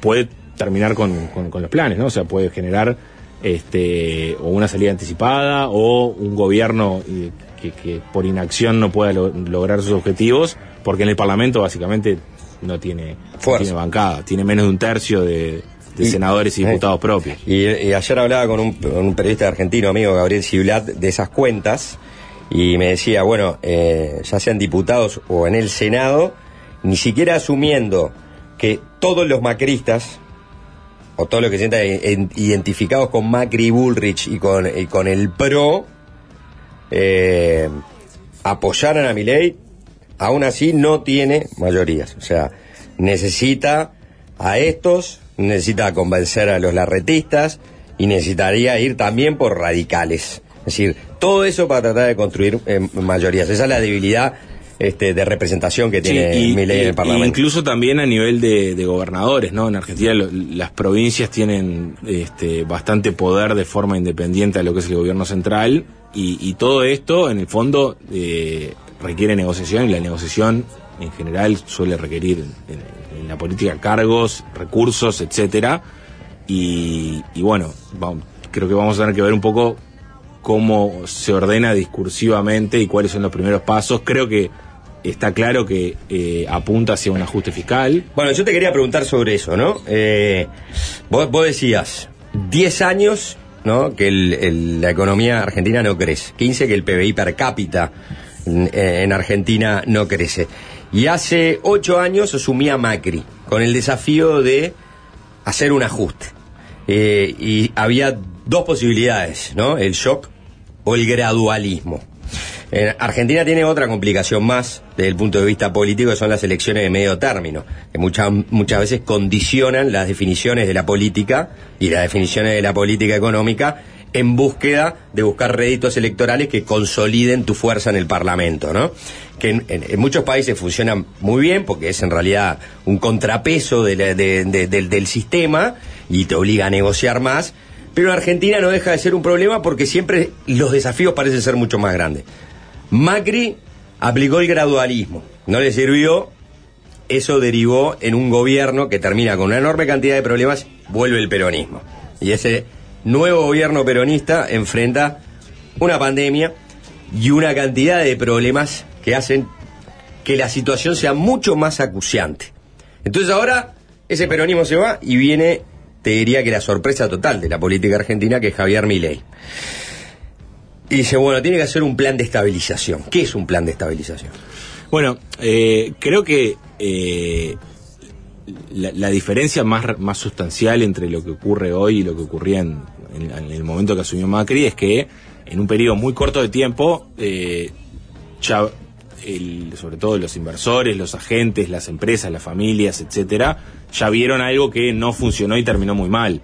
Y, y- y- lo que el gradualismo, en cierta forma, en definitiva, lo que es es eh, mediante deuda en el corto plazo eh, postergar y no hacer el ajuste fiscal tan de, de forma tan tan brusca. O sea, Argentina en el 2015 Macri asume con un déficit del 4 o 5% primario este, y no lo reduce de, en- en- ni en 2015 ni en 2016. O sea, eso empieza a ocurrir una vez que el, el FMI le exige en, en 2018 este, realizar el ajuste. Entonces, eh, la diferencia hoy creo que es eh, que para, para realizar un plan de estabilización es, en, en definitiva, ordenar las cuentas públicas, ordenar los precios relativos. O sea, Argentina tiene un tema de que, eh, conversábamos recién con Germán, un litro de nafta sale menos que un litro de agua, este, y, y- y temas como que la vestimenta es cara para hasta nosotros los uruguayos en algunos casos. En cambio, la tarifa de los servicios y las tarifas de los- gangas. El transporte es muy real, es muy barato y eso es un reflejo de, eh, de generado por el control de cambios, ¿no? Si yo a vos te doy el dólar a 350, vas a fijar tus precios en base a lo que este, a esos 350, si yo te lo doy a 1000 por- o lo conseguís en el mercado informal a 1000, este, lo vas a fijar en base a esos 1000 y todas esas distorsiones generan que Eh, además, los incentivos a importar son eh, al infinito, ¿no? Porque si yo consigo que me des, de la forma que sea, eh, dólares a 350, los voy a gastar como, como pueda. Eh, y, y- y es un desincentivo a exportar, porque en definitiva estoy eh, esperando a ver si se devalúa el dólar oficial para exportar y liquidar eso, a, eso- a esos niveles. Entonces, esas distorsiones son las que hay que acomodar y, y que es complejo porque la inflación ya está en niveles muy elevados. O sea, corregir tarifas en el corto plazo claramente genera inflación porque en definitiva estás eh, aumentando precios, que hoy en día Mm. son irrisorios. Eh, y, y obviamente que desde el lado de la población no, no, no siempre es, ah, bueno, está, me, sacrifico. En algunos casos sí, porque sí, justamente el caso de las tarifas Mm. eh, es algo que termina siendo un subsidio medio que a- al barrer y, y hay eh, hogares de altos ingresos que tienen las- los precios de las tarifas por el piso, pero hay parte de la población en donde eh, obviamente, a ver, hay un 45% de pobres, ¿no? Este, hay parte de la población que, Pero ¿cómo ordenás las cuentas con 45% de pobres? y bueno, eh,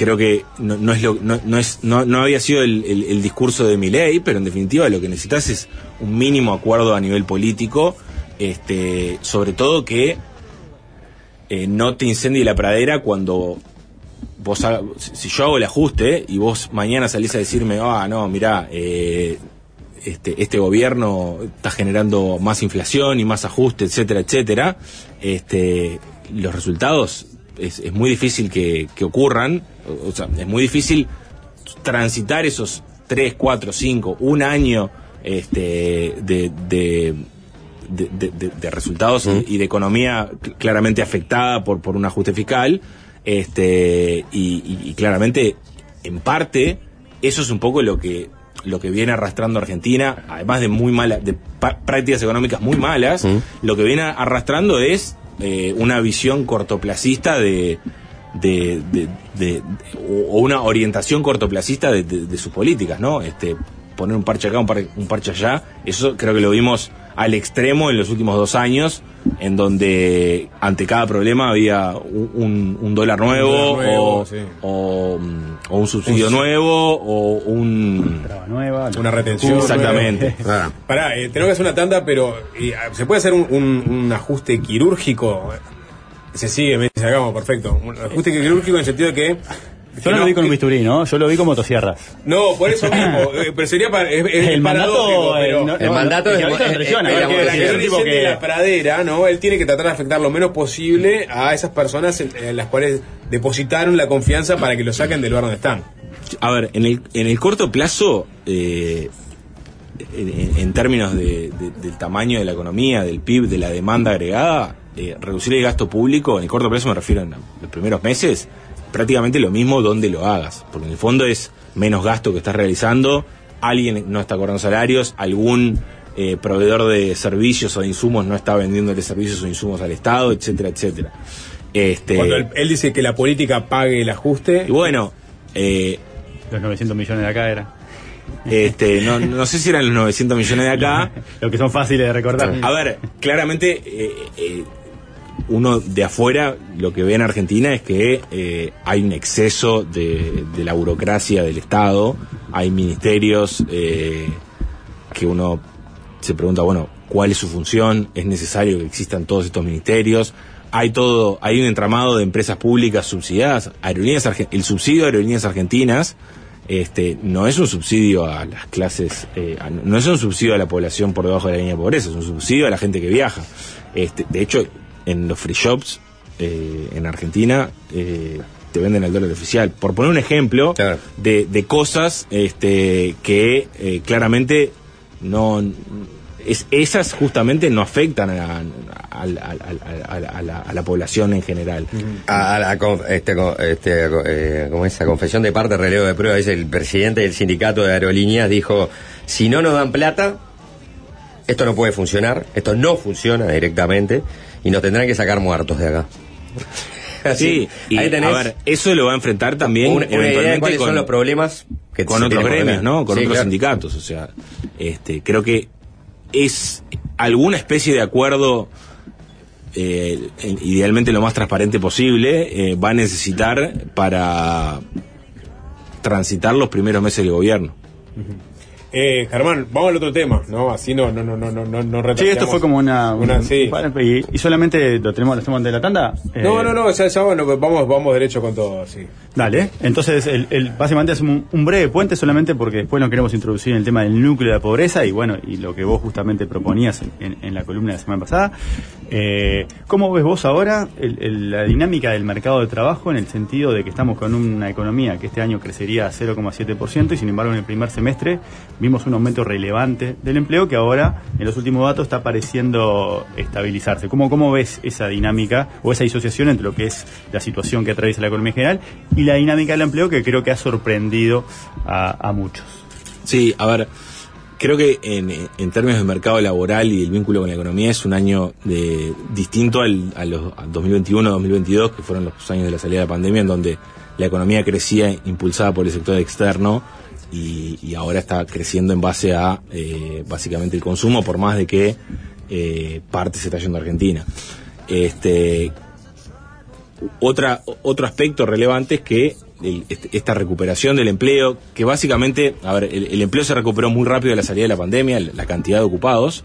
Tuvimos un 2022 bastante chato y ahora tuvimos un primer semestre con eh, crecimiento en el número de ocupados de 50 o 60 mil personas, que no estaban en los planes de nadie y que nos dejó con indicadores comparables a 2015, 2016. Esto además ocurrió eh, con fuertes aumentos del salario real. Este, uno siempre trata de pensar de que eh, si la economía crece un 2%, y bueno, la suma de salarios en, en- la economía debería de crecer en el torno de 2%.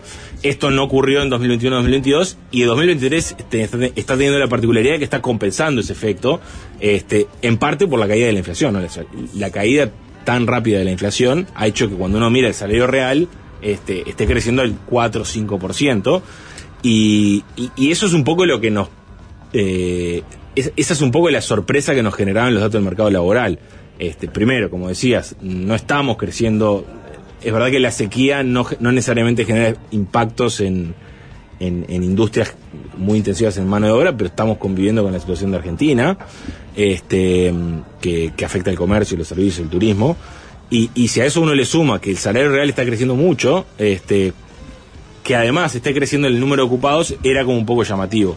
Los datos ahora parecen estar mostrando un poco más, eh, o, están dando, a- dan- uno se está quedando con la percepción de que el, el empleo que se ha recuperado, sobre todo en, en los primeros meses de este año, ha sido el empleo informal que había salido con la pandemia, había quedado por fuera del mercado laboral, y lo que estamos viendo ahora es que esa gente está volviendo al mercado laboral. Porque además, este, el aumento en el, menor, pero el aumento en la tasa de desempleo eh, en parte se explica, o no es porque haya menos puesto de trabajo, sino simplemente que hay más gente buscando trabajo. Entonces, tenemos como, eh, por ejemplo, el, servicio doméstico, había, la gente con la pandemia se quedó en la casa, dejó de contratar servicio doméstico, eso había caído mucho y ahora parece estar recuperándose y en parte eso explica también por qué la informalidad, cuando uno la mira en porcentaje del total de ocupados, se, se está recuperando. O sea, en definitiva, este el, el- empleo eh, está sorpresivamente en buenos niveles.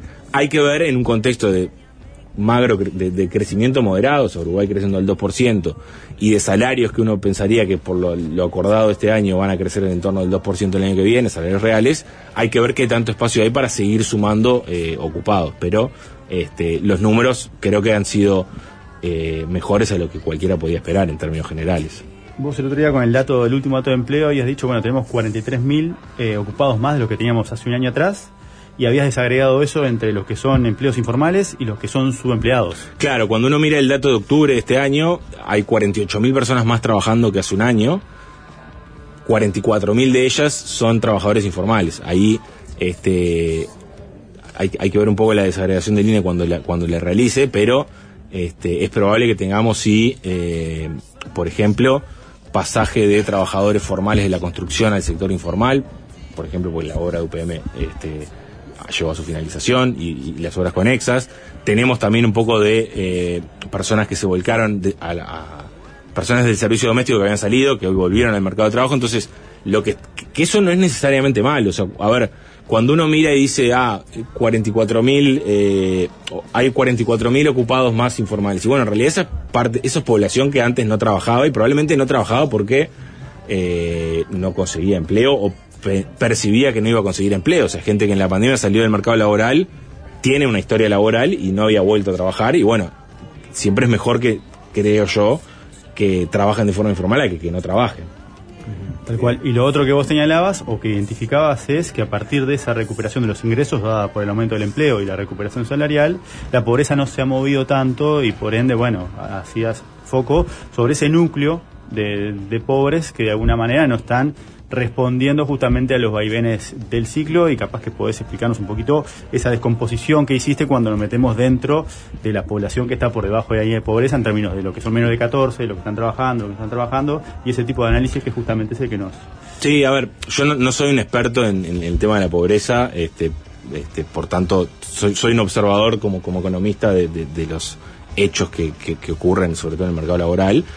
Eh, pero, a ver, el, tema de la pobreza ha ganado como una trascendencia eh, pública que, que- hace que cada vez que se publican los datos hay una polémica para un lado o para el otro. Este, cuando uno mira un poco más, eh, da un paso atrás y mira un poco más la, la serie un poco más larga, lo que ve es que prácticamente que hace 10 años, 2014, 2015, este, que coinciden con años de poco crecimiento de Uruguay, ¿no? además de con la pandemia, eh, la pobreza ha andado en torno del 9%, 10%, y el 2017 fue el año menor pobreza, fue el 8%, muchas veces dentro del mismo margen de, error. Y, y- y lo llamativo quizá este año, este, los datos que conocimos hace unas semanas, es que con ingresos creciendo al 5% en términos, cuando yo miro el primer semestre de este año contra el primer semestre del año pasado, veo los hogares y digo, ah, mirá, en promedio ganan un 5% más en términos reales, pero la pobreza que se mide por un método de ingresos, este, prácticamente no se movió. De- La variación estuvo dentro del margen de error. Y eso este, creo que es un reflejo de que eh, en el estado actual de, la economía de Uruguay, o sea, una vez que reducimos la buena parte de, la población por debajo de la de pobreza, sobre todo generada a partir de la crisis del 2002, este, lo que quedó ahora es un núcleo de pobreza que eh, no, no se beneficia del dinamismo del mercado laboral. En parte, este, por, por hechos de- de- del tipo de que este, tienen que quedarse en la casa a cuidar a los hijos, pero también por temas de que 9 de cada 10 de los eh, ocupados o desocupados este, que buscan trabajo y viven en hogares pobres eh, no finalizó la enseñanza secundaria. O sea, tenemos un, conjunto de la población que está prácticamente que excluida de- del mercado laboral o está dentro del mercado laboral pero en condiciones de eh, baja capacitación y de informalidad y subempleo. O sea, el 75% de los trabajadores eh, pobres este, es informal, ¿no? Entonces, y claramente carece de, de- una cobertura este, social en ese sentido. Entonces, tenemos como un núcleo de pobreza este, al que el crecimiento por sí solo no, no no- no le va a solucionar la vida y que tiene basic- esencialmente problemas de ingresos. O sea, cuando uno mira la encuesta y de hecho ahora tiene preguntas relativas a si el gasto es el gasto que realiza su hogar es, es, suficiente o es insuficiente para cubrir las necesidades básicas y lo que ves que en, la mayoría de los casos hay problemas de, de insuficiencia de gasto en vivienda, en vestimenta, este, en alimentos y, y eso obviamente más allá de la discusión de que eh, el método de medir la pobreza por ingreso a veces no captura cosas más estructurales, en realidad eh, seguro necesitamos potenciar los ingresos de esa población porque el mercado laboral por sí solo no lo va a hacer y eso requiere eso requiere recursos recursos que son escasos o sea es muy fácil plantear gastar más el tema es que eh, para gastar más hay que buscar dónde gastar menos o hay que esperar a que la economía vaya creciendo y ir distribuyendo esos recursos que se generan año a año, por ejemplo en rendiciones de cuentas, etcétera, este, para asignarlos ahí. Y, y- a ver, si uno quisiese eh, cubrir la brecha entre lo que tiene como ingreso cada hogar hoy y lo que requiere para llegar a la línea de pobreza, necesitaría unos 330 millones de dólares por año, ¿no? O sea, todos los años gastar 330 millones de dólares por año. Hoy en día eso uno lo piensa y dice, bueno, les parece muy poco probable, este, en primer lugar porque la situación fiscal de Uruguay eh, no es no, no te permite aumentar el ingreso, el, el déficit en 4 o 5 décimas. O sea, Estamos si- pensando eso 0,44%. Cero, ahí va, son 4 o 5 décimas, o sea que en el fondo sería como que yo necesito reducir el déficit en 4 o 5 décimas para poder gastar 4 o 5 décimas en esto. Claro, pero no, es- no, no, no es la situación fiscal en la que va a estar Uruguay el próximo año. Bueno, el, el- el- el próximo año el, el déficit fiscal probablemente se reduzca, eso es otro tema de discusión, este, pero cuando uno lo piensa en términos de eh, cuánto me lleva lograr eh, presupuesto a presupuesto o año a año ir incrementando las transferencias para llegar a un 300 millones de dólares, hay que tener en cuenta de que buena parte del aumento del gasto que te permite el crecimiento económico o que te permite el crecimiento de los ingresos, este, termina en eh, partidas que eh, terminan, se aumentan de forma endógena. Las pasividades, que son un tercio del gasto público, se aumentan en base a lo que aumentó el salario real el año pasado. Entonces, hay un gran conjunto de partidas que hace que, que- que se, que se actualizan año a año de forma endógena y que en definitiva el margen que te da o, o el Sí, gasto que vos podés el gasto que vos puedes asignar termina siendo este mucho menor asignar o recortar como quieras, ¿no? Termina siendo mucho menor al que al que al que uno a veces piensa y eso hace que entre que la, la situación fiscal no, no, no tiene holguras hoy en día y que requiere requerís varios años de incrementar partidas de que incluso si te lo plantearas, bueno, voy a tratar de todo lo posiblemente asignable destinárselo a los hogares, este, estamos hablando de que capaz que en 2030, 2032 podrías eliminar la pobreza en términos monetarios, ¿no? Después hay toda una discusión sí, de claro. eh, infraestructura, saneamiento, Lo multidimensional. etcétera. Sí, Exactamente. Eh, por algo es el nombre del año, ¿no? Es más didáctico imposible, Germán. Totalmente. Eh, y, y te dimos un respiro. Y fa, yo- Nicolás Icheski, gracias. Muchas No, gracias, eh, Nico. gracias a ustedes, por esta exposición. Por todo, ¿no? Gracias. Por todo.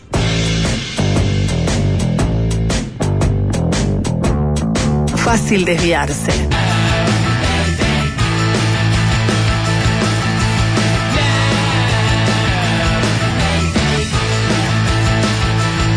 Hay que vivirla para contarla, live to tell.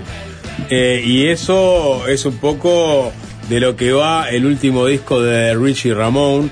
Estamos escuchando Master Plan de ese trabajo.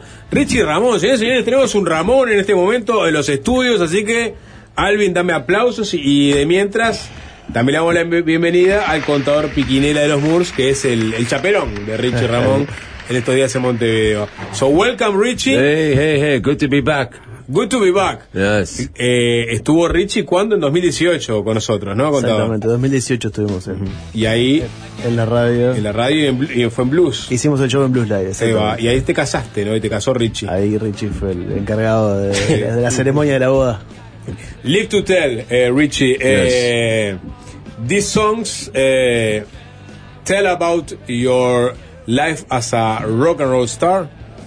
Sure, yeah. I mean, the new album is it talks more about my life, about more about my mental health and other people's mental health, about depression and waking up every day, and you know how I need a straitjacket to force to give me a hug because you know I'm local sometimes, and uh, I think a lot, many millions of people uh, suffer through um, this kind of uh, mental health.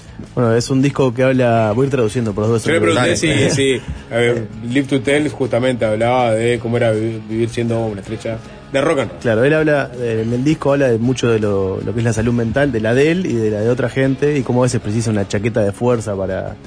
Para que lo abrace. Para que lo abrace, exactamente. este Y bueno, porque a veces hay días que estaba muy loco, este, y bueno, el disco se basa bastante en eso. Eh, el toque es hoy. El toque es hoy, ahora. hoy de noche, ya. en, un- en un ratito. Ya, de acá nos vamos para En. Live Era, eh, sépanlo, la ban- la están los Morse primero, Eh, toca Catatumbo primero, Catatumbo primero. después los Morse y después Rich Ramón dando un Después. show imponente. Bueno, vos ya lo viste esa Ya lo vimos, este, a este It's show. gonna be crazy tonight. It's gonna be crazy. You go to the to the, to the drums, but then you go in, to the Yeah, front. you no? go in front because I need connection with the fans. When you're way in the back in the truss on the drums, it's not working. You can't, you know, you can't relate to the fans. So that's why I front more than I play the drums now. Claro, Richie toca un par de temas de la batería al principio, después se va para adelante a cantar, para poder estar cerca de los fans, estar cerca de la gente, porque desde atrás no puedes tener tanta conexión y bueno, él quiere tener esa conexión con el público, entonces canta, canta el resto del show. The drums were always your first instrument. Oh, see, yeah. Yes? Mhm, Yes. Maybe since uh, A little boy? uh, a little eight, teenager? Eight anos. Eight anos. Eight, eight yes. So I play maybe you know over fifty-five years now. And and and you you you like to play um, uh, another instruments be, I- be- besides the, the the drum. Yeah, well, I play a little guitar and bass and uh, piano because I write music, so I know. But I'm no comfortable doing it live. You know, what Mhm. I'm saying I'm not good enough to do it live, but that's how I write the music. You've been Ramone uh, from 1983 to 1987. Bueno. Four years, ten months. Uh, and you are uh, you have the credits in somebody put something in my drink. No, Sí, yeah. maybe uh, not everybody knows uh, No, that, that- that song is. Uh, you have a credit in that song. Yeah, no, that's one of them. I write six songs for the Ramones, you know, and that was the most popular of all the songs I wrote. Maybe in the top twenty of all Ramones songs, which is a big honor for me, you know. Uh, so uh, nice. Dame un resumen de eso, Piquinela. Bueno, eh, él toca otros instrumentos, el Juan Chile preguntó, él toca otros instrumentos, bueno, eh, eh, toca otros instrumentos, como el bajo, la Guitarra, guitarra, piano, el bajo. piano, porque para escribir las canciones precisa poder escribirlas en ese tipo de instrumentos. Y bueno, también escribió para los Ramones seis canciones, entre ellas Somebody Put Something in My Drink, este, que bueno, que la está considerada uno de los top. Bueno, desde que él la escribió hasta el final estuvo siempre en las listas de, de los toques de Ramones en vivo. Sí. bueno. Too, too Tough to Die, este, Halfway to Insanity, Insanity, yeah. Animal Boy, Sí. eh, I'm Not Jesus, eso, it's another, Yeah, eh, another one. uh, song from, from, from Richie. Humankind, Smash You, Humankind. I write, you know. Mm-hmm. You can't say anything nice. You can't say anything nice. And, and were you, uh, be, before este, going through the rock experience, no? Uh, were you a rock fan? You, you were in the mosh? You, you, went to see bands? No, I was never in the mosh. No. No, you know.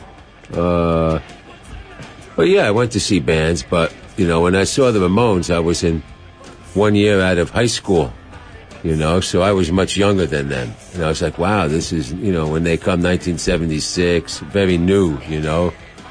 It was disco then, you know, and uh, funk, you know, but uh, I said, wow, this is really interesting. And then what, seven years later, I end up in the band.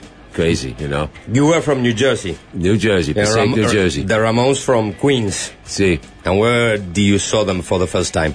in Dover, New Jersey. Yes, uh, 1976. Yeah. 1976.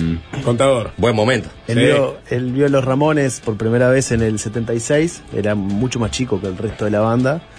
Este, y Claro, bueno, nació en el 57, Rich. Exactamente, bueno, él no era de meterse en, en el pogo, pero ta, era de ir a ver bandas, y bueno, vio a los Ramones, y bueno, siete años después terminó entrando en la banda. Los vio por primera vez en Nueva Jersey, que es donde él, donde él vivía. Nació y se crió ahí. Exactamente. Estaba, I was seeing, I was watching your, your, your biography and the bands with, with whom you played. Los Huesos is an Argentinian band. Los Eh, Huesos. Lo- los Huesos era la, la banda de- que tenía Chori, que es el guitarrista, él grabó las baterías en el disco. The drums. You, you recorded the drums for the, Los Huesos, remember? Yeah. So, Yeah. And you played for, for you know, the, the Joey Ramone record also, no? You, yes, I played five songs on that record. Yes, the Joy Ramone solo record. how was your relationship with, with Joey at that time? All the way, best friends. Every day we hung out, all the time, every day. Yeah. No, no excuses. You know, we were very, very close. He, when I got into the band, you know, I was only uh, 25 anos younger. He put his arm around me, and you know, he gave me all the confidence to be in this band, and really, you know, gave me the strength, you know, to write music and you know, this type of thing. So Joey was your pal. yes. Uh, Oh yeah. Claro, bueno, yo con Joey eran, eran mejores amigos en la banda, que fue el que como que lo más, más lo, lo- lo apoyó en todo el proceso, digamos, de estar dentro de la banda, porque él tenía 25 años en ese momento, y se juntaron todos los días mientras él estuvo en la banda. And Richie, the, the Ramones were a, a really uh, big success in here in, in Argentina, Yes. in Uruguay. Uh, many people went to to to fill up stadiums, no, to see the Mhm. Ramones, but that didn't uh, occur.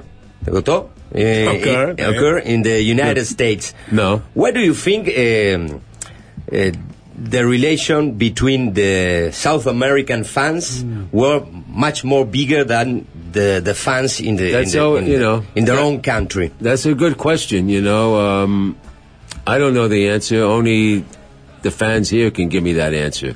But I do know when I play here or we played here, the Argentine, the South America, they have a lot of passion, more passion than the United States for the music, and you can feel when they perform. They like, I mean, they may cry. You know, like oh, I go in the airport.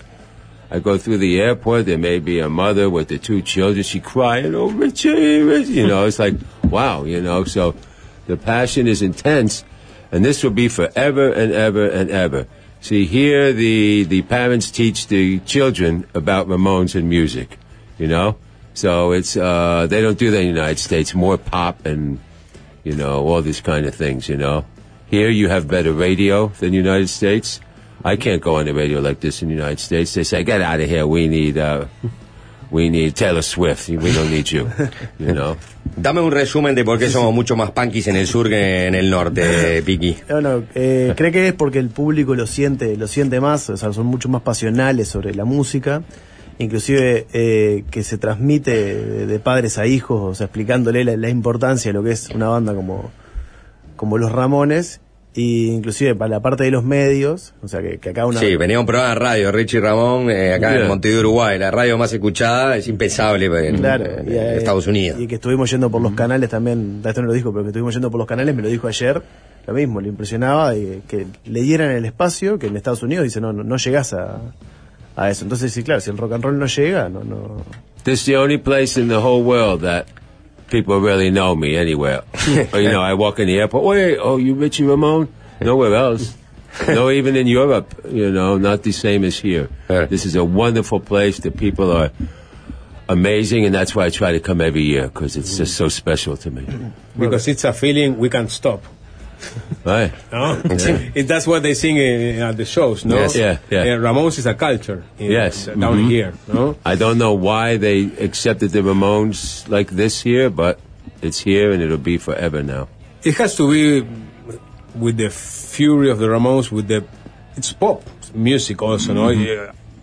Even though it's like fast music and electric Right. music, it's still pop music, no? Yeah. Mhm. And and people can relate with uh, that music also. no? Joey was a great fan of pop music from Oh, the yeah. 50s, from the 60s. Yes.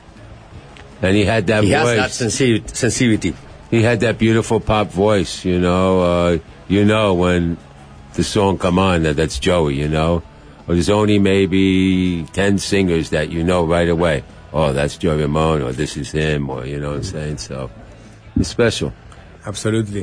Uh, the, sh- the show of uh, the Richie Ram- Ramone show has obviously uh, the songs from your solo Sí. career. You also play Ramone's song, I Yeah. suppose. Uh, Some of the classic songs I play, and uh, you know the drink and all those songs that I wrote for the band. So Mhm. it's a good combination, a good mix of everything. And And no, I was go- going to ask you a, a question about your new album. Okay. Uh, you told us that it was about mental health, and it is an, an album from the point of view of an artist doing his catharsis, or is a it's more like a reflection. Maybe it comes from within, you know, things that I deal with. I didn't plan this to be about mental health. It's just the way it came out. I think I was starting to write this album after COVID, and a lot of things changed after COVID with the way people think, and you know, uh, it was very difficult for a lot of people, and we lost a lot of friends to this disease. So it's just the way it happened, you know, and I don't know. And So- how was the COVID era for you? Terrible. Terrible. I read everything on the line. Oh, this is beautiful. We get to stay home and write music. I stay in bed maybe six months. I don't move. I was very depressed during this hmm. time. So maybe this is why the album is very there. dark, you know, it's very dark, you know, when you, when you go through the songs and you, and you see the titles, I live to tell and, you know, the lyrics is very, very good. So Bien, Piquinela, dame un resumen. Resuma, Piqui. Dale, no te cagues. Eh, What, you did the same? No, you, you had to work. hay, hay- hay que, hay que work también a, a resumen. empezó, empezó a escribir el, el- el disco en la, en la época de COVID. Claro. Y dice, bueno, que él estuvo bastante, bastante deprimido. Este, que por eso calcula que, que, Que fue una respuesta a eso. Surgió así ¿no? el disco. No es que no es que lo planeó escribir con, con temas de salud mental, pero bueno, fue surgiendo así. Era como él se sentía en ese momento. ¿no? Este, Also, in uh, 2019, I was supposed to go before COVID tour Europe. Mm-hmm. I always go to the doctor for a checkup, and they call me and say, "You're not going anywhere." They found a 6.1 aneurysm uh, over here, grande, ready to blow up. Aneurysm? Yeah, aneurysm, ready. So In your stomach? Yeah, right by the belly button. And that's the cover of the album. If you look at the album Ah. cover, uh, you I- see you the, went- yeah. you went through Yeah, that's surgery. this. Yeah, it's here, and then it goes to the leg. They, you know, they put too little. They don't have to cut me in the stomach, you know, and um, that's what that is. So I live to tell that. If they didn't catch this, I'd be dead. Well, that's uh, the title, Live to Tell, Yes, because sí. you... I thought it was a, a root. Yeah, I know. aneurysm. Yeah, yeah, yeah. Pensé que era una raíz, pero es Yeah, un yeah, aneurisma. yeah. El- Just in time. Yeah, see the big thing? Mm. That's Yeah. the big. Uh, Six point one is very big. Dame una. You know? But you go on controls uh, period, or it was just uh, lucky? No, this is the thing about, and I have had people write to me now. Aneurysm, there's no pain. You don't experience pain, Ah. you know, and many people pop like that because there's no pain. El- bueno, la Pero otro, lo del sapo se ríe en inglés, es una atrevida. La Me tiene tapa- tan caliente. Decir que está Richie Ramón, pero lo cagaría a patadas a cambio. He's laughing about my English. This No, motherfucker, good. piece of cunt, piece of shit, Wow. I'm going to kill We can say himself. the station? He can curse well. Ah. I can curse well, and it's in English. Maybe it's not the too hard for the, he for the kiddos. Well, I know some in Spanish. Dame en el culo. Sí, la tuya. Eh, él- en, en la gira del 2019 él se hace un chequeo antes de ir para Europa y el médico le dice, no, vos no te vas. "Te- tenía un aneurisma Mm. de unos 5 centímetros o 6 centímetros en, en el estómago, eh, este, que si no se lo operaban en ese momento se moría. Este, entonces, bueno, justo la tapa del disco es la, la, la tomografía del aneurisma ese de, de él, que bueno, sobrevivió justamente para contarlo, y por eso es que es que la tapa del disco y el nombre del disco es eso, Live to Tell, este, que sobrevivió para, para poder seguir haciendo lo que You've been touring for 40 years, more or less, around the world. What is the best and the worst thing about touring?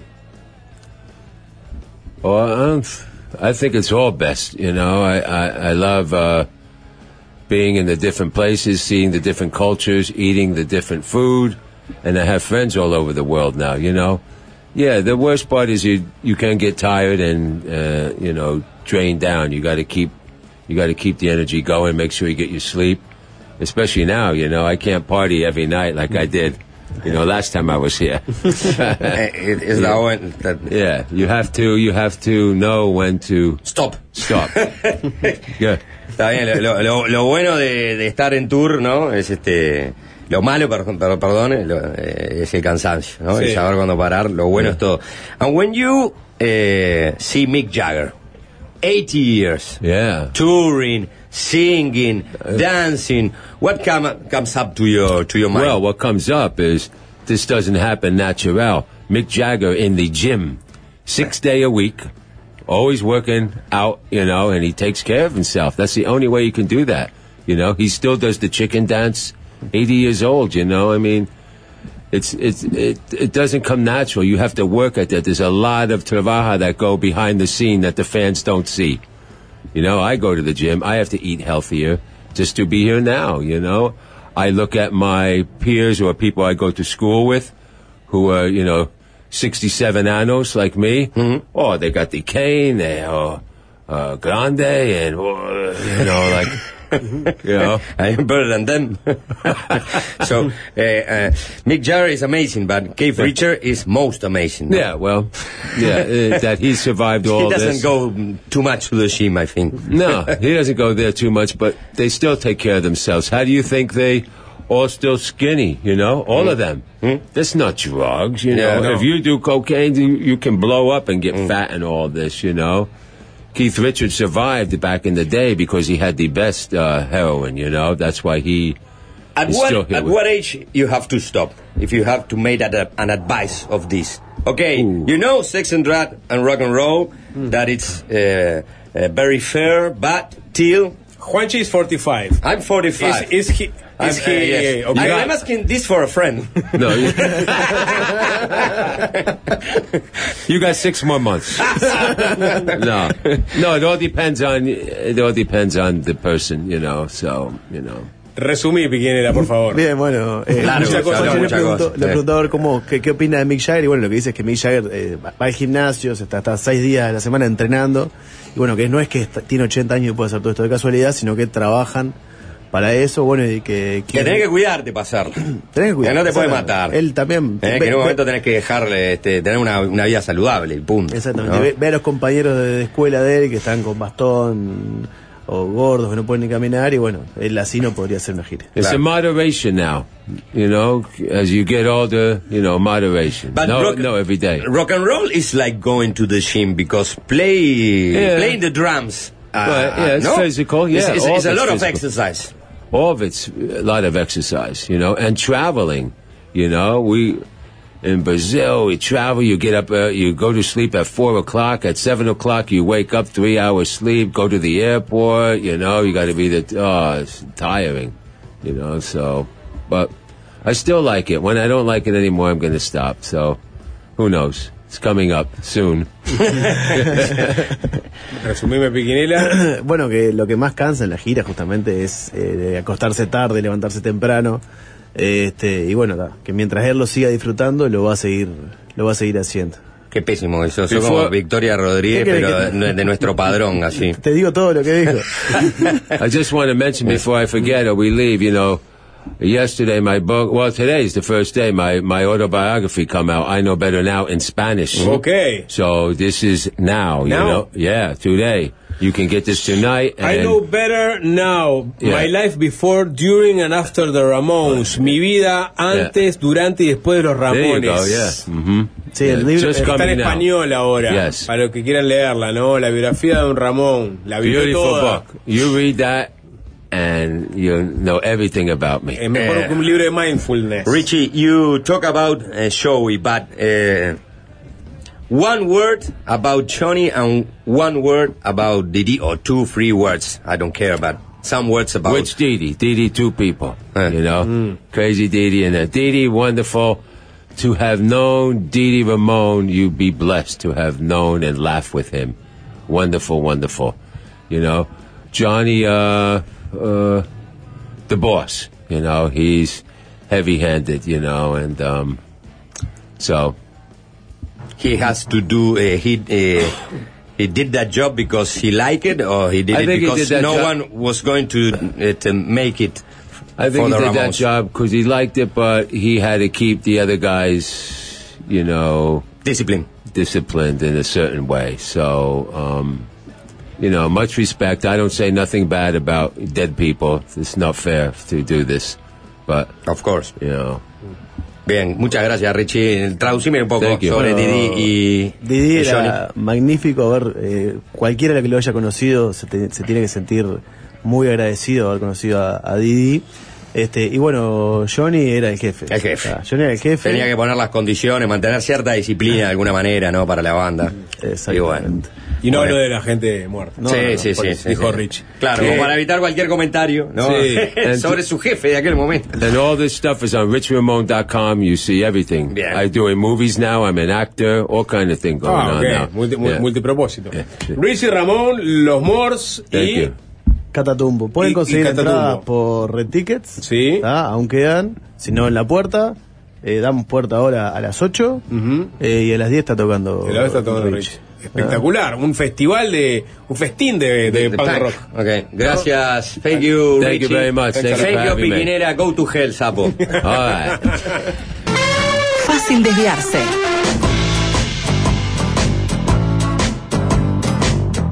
Y es fácil desviarse, es fácil desviarse. Ajá.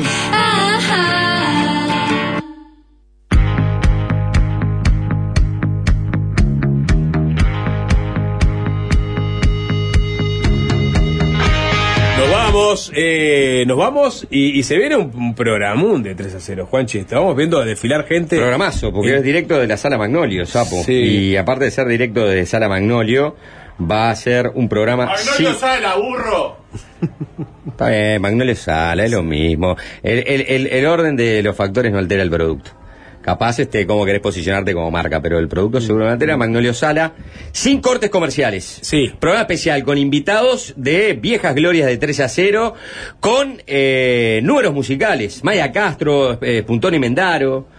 No, tremendo line-up. O sea, no sé si se puede Así quemar que, todo, bueno. pero a ver, son 30 años de 3 a, 30 años, ¿no? 30 Cumple años. 3 a 0, fútbol y compañía. Así que lo dejamos con ellos, no vamos, Sí. no le robamos más tiempo. Sí, arriba, chocho. Fácil desviarse.